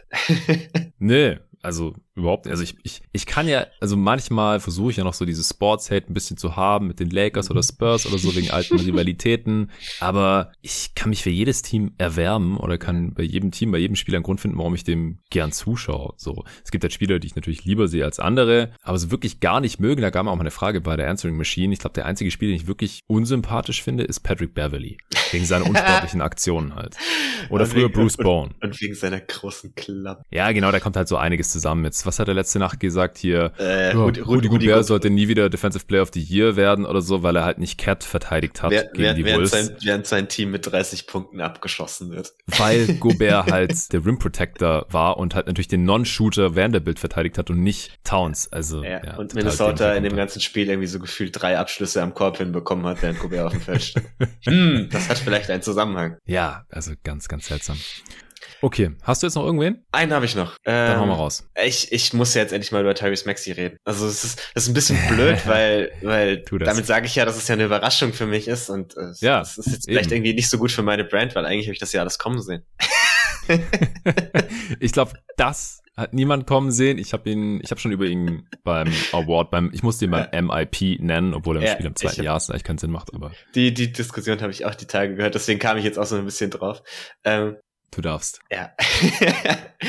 nee, also es ist tatsächlich auch für mich noch, also definitiv noch überraschend, wie gut er jetzt die in der, in der Phase war, wo er halt auch große Teile der Offense alleine stemmen musste. Also jetzt so 17 Punkte pro Spiel, 7 Assists bei einem 117er O-Rating für einen Ballhändler, der wirklich große Phasen mit einem absolut miesen Supporting Cast spielen musste, ist schon eine, eine absolut wahnsinnige Leistung, finde ich, die ich mhm. ihm halt auch so nicht zugetraut habe, weil wer, wer sich so an den, an den Draft-Pod erinnern wird, wo wir über ihn geredet haben. Was ich halt immer so als gute Aussicht an ihm fand, ist, dass er halt so ein, so ein Do-it-all-Guy ist, den du, den du vor allem neben einem anderen Creator noch brauchen kannst. Mhm. Dass er selber so dieser, dieser primäre Ballhändler ist, habe ich gar nicht so für ihn gesehen. Und also man sieht auch jetzt noch den, den Grund, warum nicht. Er ist halt nicht der beste Playmaker für andere. Ja, übrigens, du hast gerade sieben Assists gesagt, aber er hat nur knapp fünf, fünf? pro Spiel, sieben oh. auf 100 Possessions. Also ah, okay, da bin ich, Punkte bin, ich der, ja. bin ich bin ich in der falschen Spalte. Das, okay. das dachte ich mir. Ja, das ist gut möglich. Ja, er ist halt nicht, er ist nicht der beste Playmaker für andere. Er macht jetzt dieses Jahr wahnsinnig wenig Turnover, wahnsinnig wenig Fehler, aber da bin ich auch so ein bisschen bei den Jungs vom Sixers Beat Podcast. Er macht fast ein bisschen wenig Turnover, so blöd das klingt, mhm. aber ein Teil davon ist halt nichts. das Genau, er, er geht zu wenig Risiko im Playmaking. Also ja, die, wie Chris Paul auch ein bisschen, ja, das auch. Ja, also die Pässe aus dem Drive nach draußen sehen schon ganz gut aus und da kommt auch der Großteil seiner Assists her. Aber was so so Pässe zum Rollman geht, dieses, dieses Durchstecken, äh, da ist er noch wirklich ein bisschen, also da macht er nur die ganz ganz einfachen Pässe. Sobald es da ein bisschen kompliziert wird, dann bricht er halt die Aktion lieber ab und passt wieder zu einem anderen Perimeterspieler und verpasst da manchmal so ein bisschen mehr Druck auf die auf die Defense aufzubauen. Hm. Aber also der Grund, warum ihn halt überhaupt Gegner inzwischen so verteidigen müssen, ist halt, weil sein Drive so eine unfassbare Waffe ist. Er ist so schnell mit dem ersten Schritt, dass er an seinem Gegenspieler vorbei ist und dann zum Korb kommt. Und inzwischen nimmt er halt auch den Kontakt da an. Das war ja im ersten Jahr so ein bisschen noch manchmal das Problem. Aber jetzt sieht es wieder mehr aus wie im College, dass er den Kontakt aufnimmt, dass er wahnsinnig gut finisht und ist damit halt als Pick-and-Roll-Ballhändler jetzt auch im 85. Percentile, was du als äh, Ballhändler im zweiten Jahr erstmal machen musst. Ja. Und er hat es ja mit David so ein bisschen so diese Diskussion darüber, okay, äh, man wird das vielleicht lieber gerne mal in, eine, in halt sehen, während das Team vollständig und gut ist. Das, da bin ich halt eher so ein bisschen bei dir. Dieses, dieses Good Stats, Bad Team Guy sehe ich halt nur für Leute, die eine schlechte Effizienz haben. Genau. Weil ich sehe halt absolut keinen Grund, warum er nicht dasselbe, was er mit dem Team getan hat, jetzt auch mit seinen jetzigen Mitspielern machen könnte, wenn Doc Rivers ihn nur mal genauso einsetzen würde. Äh, das ist aber wieder ein anderes Thema.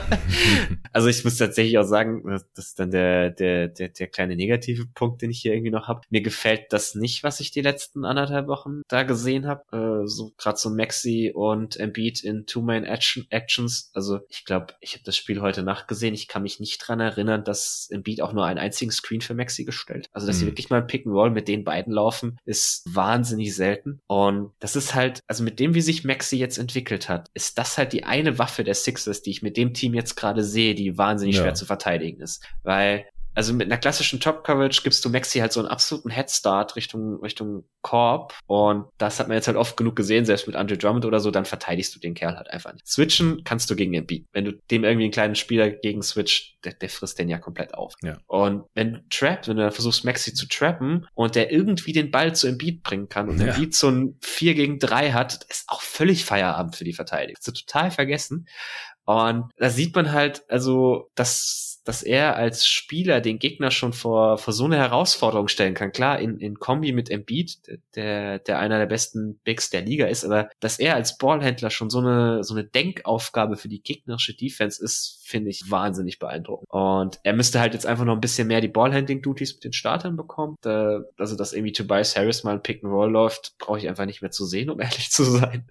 Äh, ich würde halt Maxi auch komplett staggern gegen Embiid. Also die beiden spielen gerade den Großteil ihrer Minuten zusammen. Ich würde das halt so machen, dass immer einer von beiden auf dem Feld steht. Mhm. Gerade so Maxi Drummond hat tatsächlich ganz gut funktioniert als Pick-and-Roll-Kombi. Das, das, war ja schon. Das lässt Rivers dann laufen. Ja, also mit genau, Drummond schon, genau. aber mit Embiid nicht. Ja, also es ist halt, ich bin mir halt bei Embiid immer nicht so ganz sicher, wie viel davon halt er ist, der das nicht ja. möchte. Ja, bisher war immer die Ausrede, dass mit Simmons kannst du halt kein Pick-and-Roll laufen, weil da geht Richtig. ja einfach jeder under. Aber die gibt's mit Max hier nicht mehr, diese also, Ausrede eigentlich. Ja, also es ist auch klar, die, die Gegner gegen Maxi auch immer noch relativ viel under, aber er hat da jetzt schon gezeigt, dass er das definitiv bestrafen kann. Also nimmt so anderthalb Pull-Up-Dreier pro Spiel und trifft die mit 37 Prozent. Das ist eine ziemlich gute Quote. Und hat er dann auch wirklich mit, also gerade aus dem, wenn er selber den Ball hat, nimmt er die auch wirklich mit viel Selbstvertrauen. Ist tatsächlich lustig, er macht die, die Off-the-Dribble-Dreier, hat er deutlich mehr Selbstvertrauen als beim Spot-Up. Das ist jetzt eine, eine Kombi ist, die man so eher selten sieht, aber da hat er halt einfach irgendwie so eine bessere, er kommt besser in seine Wurfbewegung rein, von der Fußarbeit her. Mhm. Also,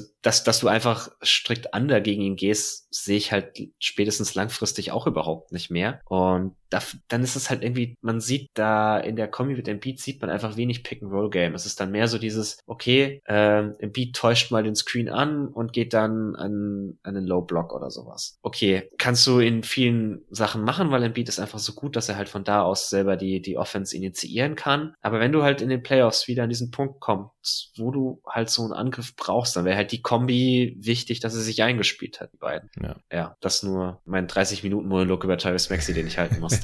hey, ich habe dich nicht unterbrochen. Ne? Hättest das gerne noch weitermachen können. Aber ich glaube, es ist deutlich geworden, wieso auch Travis Maxis Entwicklung eine der Überraschungen diese Saison ist. Ich hatte mir jetzt noch ein paar Namen so als Backup aufgeschrieben. Ich finde es zum Beispiel überraschend, dass Chris Paul die Liga mal wieder einen Assist anführt. ja. Äh, und auch bei den Steals pro Spiel knapp Dritter ist mit 36. Hätte ich jetzt auch nicht mhm. unbedingt mitgerechnet. Äh, ich finde Mo Bambas Entwicklung ja. relativ überraschend und natürlich positiv überraschend. Auch Cole Anthony hatte ich auch schon beim MIP Award mhm. angesprochen. Hätte ich jetzt auch in der Form nicht unbedingt mitgerechnet. Auch dass Jordan Poole wirklich die knapp 20 Punkte pro Spiel macht, die äh, Patrick wohl erwartet hatte. Ich selber bin noch ein bisschen überrascht davon, muss ich sagen. Oder auch dass Caruso, wir haben viel über die Bulls gesprochen, aber dass er so gut da funktioniert, Steals Leader der Liga auch ist. Äh, und das ist kein Empty Stat oder so. Also halt echt diese Pest am Ball und Off-Ball und in diesem System und so. Auch beim Awards-Pod ausführlich über ihn gesprochen, beim äh, Defensive Parameter Player of the Year äh, und beim Sixth Man of the Year auch. Ja, das sind so die großen Überraschungen des ersten Saisonviertels. Wenn du jetzt auch nichts machst, dann wären wir auch schon durch. Schon. ja. Ja, hat sich ein bisschen hingezogen, aber wir haben auch schon relativ ausführlich am Anfang über Indiana Pacers Rebuild-Szenarien gesprochen. Hat riesen Spaß gemacht mal wieder. Vielen Dank, dass du dir ja. Zeit genommen hast, Tobi. Ich habe vorhin schon angeteasert, dass wir nächste Woche auch wieder ein paar zusammen aufnehmen werden. Und zwar dieses Mal die Eastern Conference Power Rankings. Es wird mal wieder Zeit, dass alle 30 Teams im Osten besprochen werden und auch mal wieder mit einem Gast und dass du dich bereit erklärt. Ich freue mich schon schon drauf. Den Westen werde ich dann wahrscheinlich wieder alleine machen. Ich war vorgestern mal kurz beim Arne zu Hause, habe ihm seinen Bulls-Hoodie, den er sich, äh, den seine Bulls ihm verdient haben, wenn man so will. Der Wetteinsatz, ähm, wer den Pod damals gehört hat, der wird sich erinnern. Habe ich ihm vorbeigebracht, ein bisschen mit ihm gequatscht, ihm geht es schon besser, aber dieses Jahr wird es nichts mehr mit einem gemeinsamen Pod. Hoffentlich im neuen Jahr, dann im Januar kann er wieder hier einsteigen bei jeden Tag NBA. Und ich habe es jetzt auch schon immer wieder erwähnt hier im Pod und die Leute warten auch schon auf verschiedene Sachen. Vor allem die Warten natürlich auf ihre Goodies, auf ihre Tassen, auf ihre Shirts. Das würde ich jetzt gerne vor Weihnachten alles noch raushauen. Und deswegen wird es, nachdem jetzt in den letzten zwei Wochen fünf Pods pro Woche rausgekommen sind, habe ich gestern nochmal festgestellt, so ein bisschen über dem angepeilten Regular Season Output irgendwie jetzt gelandet. Ich hatte aber halt auch Bock. Aber dafür sind halt die ganzen anderen Sachen eher so ein bisschen liegen geblieben und deswegen wird es jetzt bis Weihnachten wahrscheinlich eher nur so zwei, drei Pots pro Woche geben. Also den einen Free Pot pro Woche und dann so ein, zwei Supporter Pots noch mit uns beiden. Und David ist dann kurz vor Weihnachten noch die Aufnahme der Top 10 Talente geplant. Wir definieren das immer für Spieler, die 24 oder jünger sind. Haben wir auch schon die letzten Jahre zusammen gemacht. Der letzte kam ziemlich genau vor einem Jahr im Dezember raus. Den werden wir am 23. aufnehmen und der wird dann in der Woche zwischen Weihnachten und Neujahr kommen. Da werde ich wahrscheinlich mal eine Woche gar nicht aufnehmen. Eventuell maximal ein Pot, aber da brauche ich vielleicht auch mal ein paar Tage Urlaub. Und vorher, wie gesagt, werde ich jetzt die Frequenz schon mal ein bisschen runterfahren, damit halt so ein paar liegen gebliebene Sachen hier bei jeden Tag NBA noch erledigt werden können, die jetzt nichts direkt mit dem Content zu tun haben. Aber teilweise auch, schon so ein bisschen Planung fürs nächste Jahr und so weiter. Und die anderen paar Folgen, die dann noch dieses Jahr kommen, äh, da weiß ich noch nicht genau, was ich mache. Vielleicht noch meine Answering Machine neben den Power Rankings und dem Top 10 U24 Pod. Und wahrscheinlich passieren da auch noch ein, zwei Sachen. Vielleicht gibt es ja noch einen Trade oder sowas, wo ich dann spontan reagieren werde oder vielleicht analysiere ich nochmal besonders interessante Matchups hier in der Regular Season. Mal sehen. Vielen Dank fürs Zuhören auf jeden Fall. Danke dir nochmal, Tobi. Danke an Performance fürs Sponsoren dieser Folge. Wenn ihr supporten wollt, damit ihr alle Folgen hören könnt bei jeden Tag NBA und wer sich für das All-Star Supporter Paket entscheidet, gerade erwähnt, bekommt dann auch noch eine Tasse oder ein Shirt mit dem jeden Tag NBA Logo. Je nachdem, was ihr da haben wollt, müsst ihr mir dann Bescheid sagen, wenn ihr All-Star Supporter geworden seid. Dann geht das hier noch kurzfristig raus endlich. Ähm, dann schaut vorbei auf steadyhq.com slash jeden Tag NBA. Den Link dazu findet ihr wie immer auch in der Beschreibung dieses Podcasts. Danke dafür und bis zum nächsten Mal. Ciao.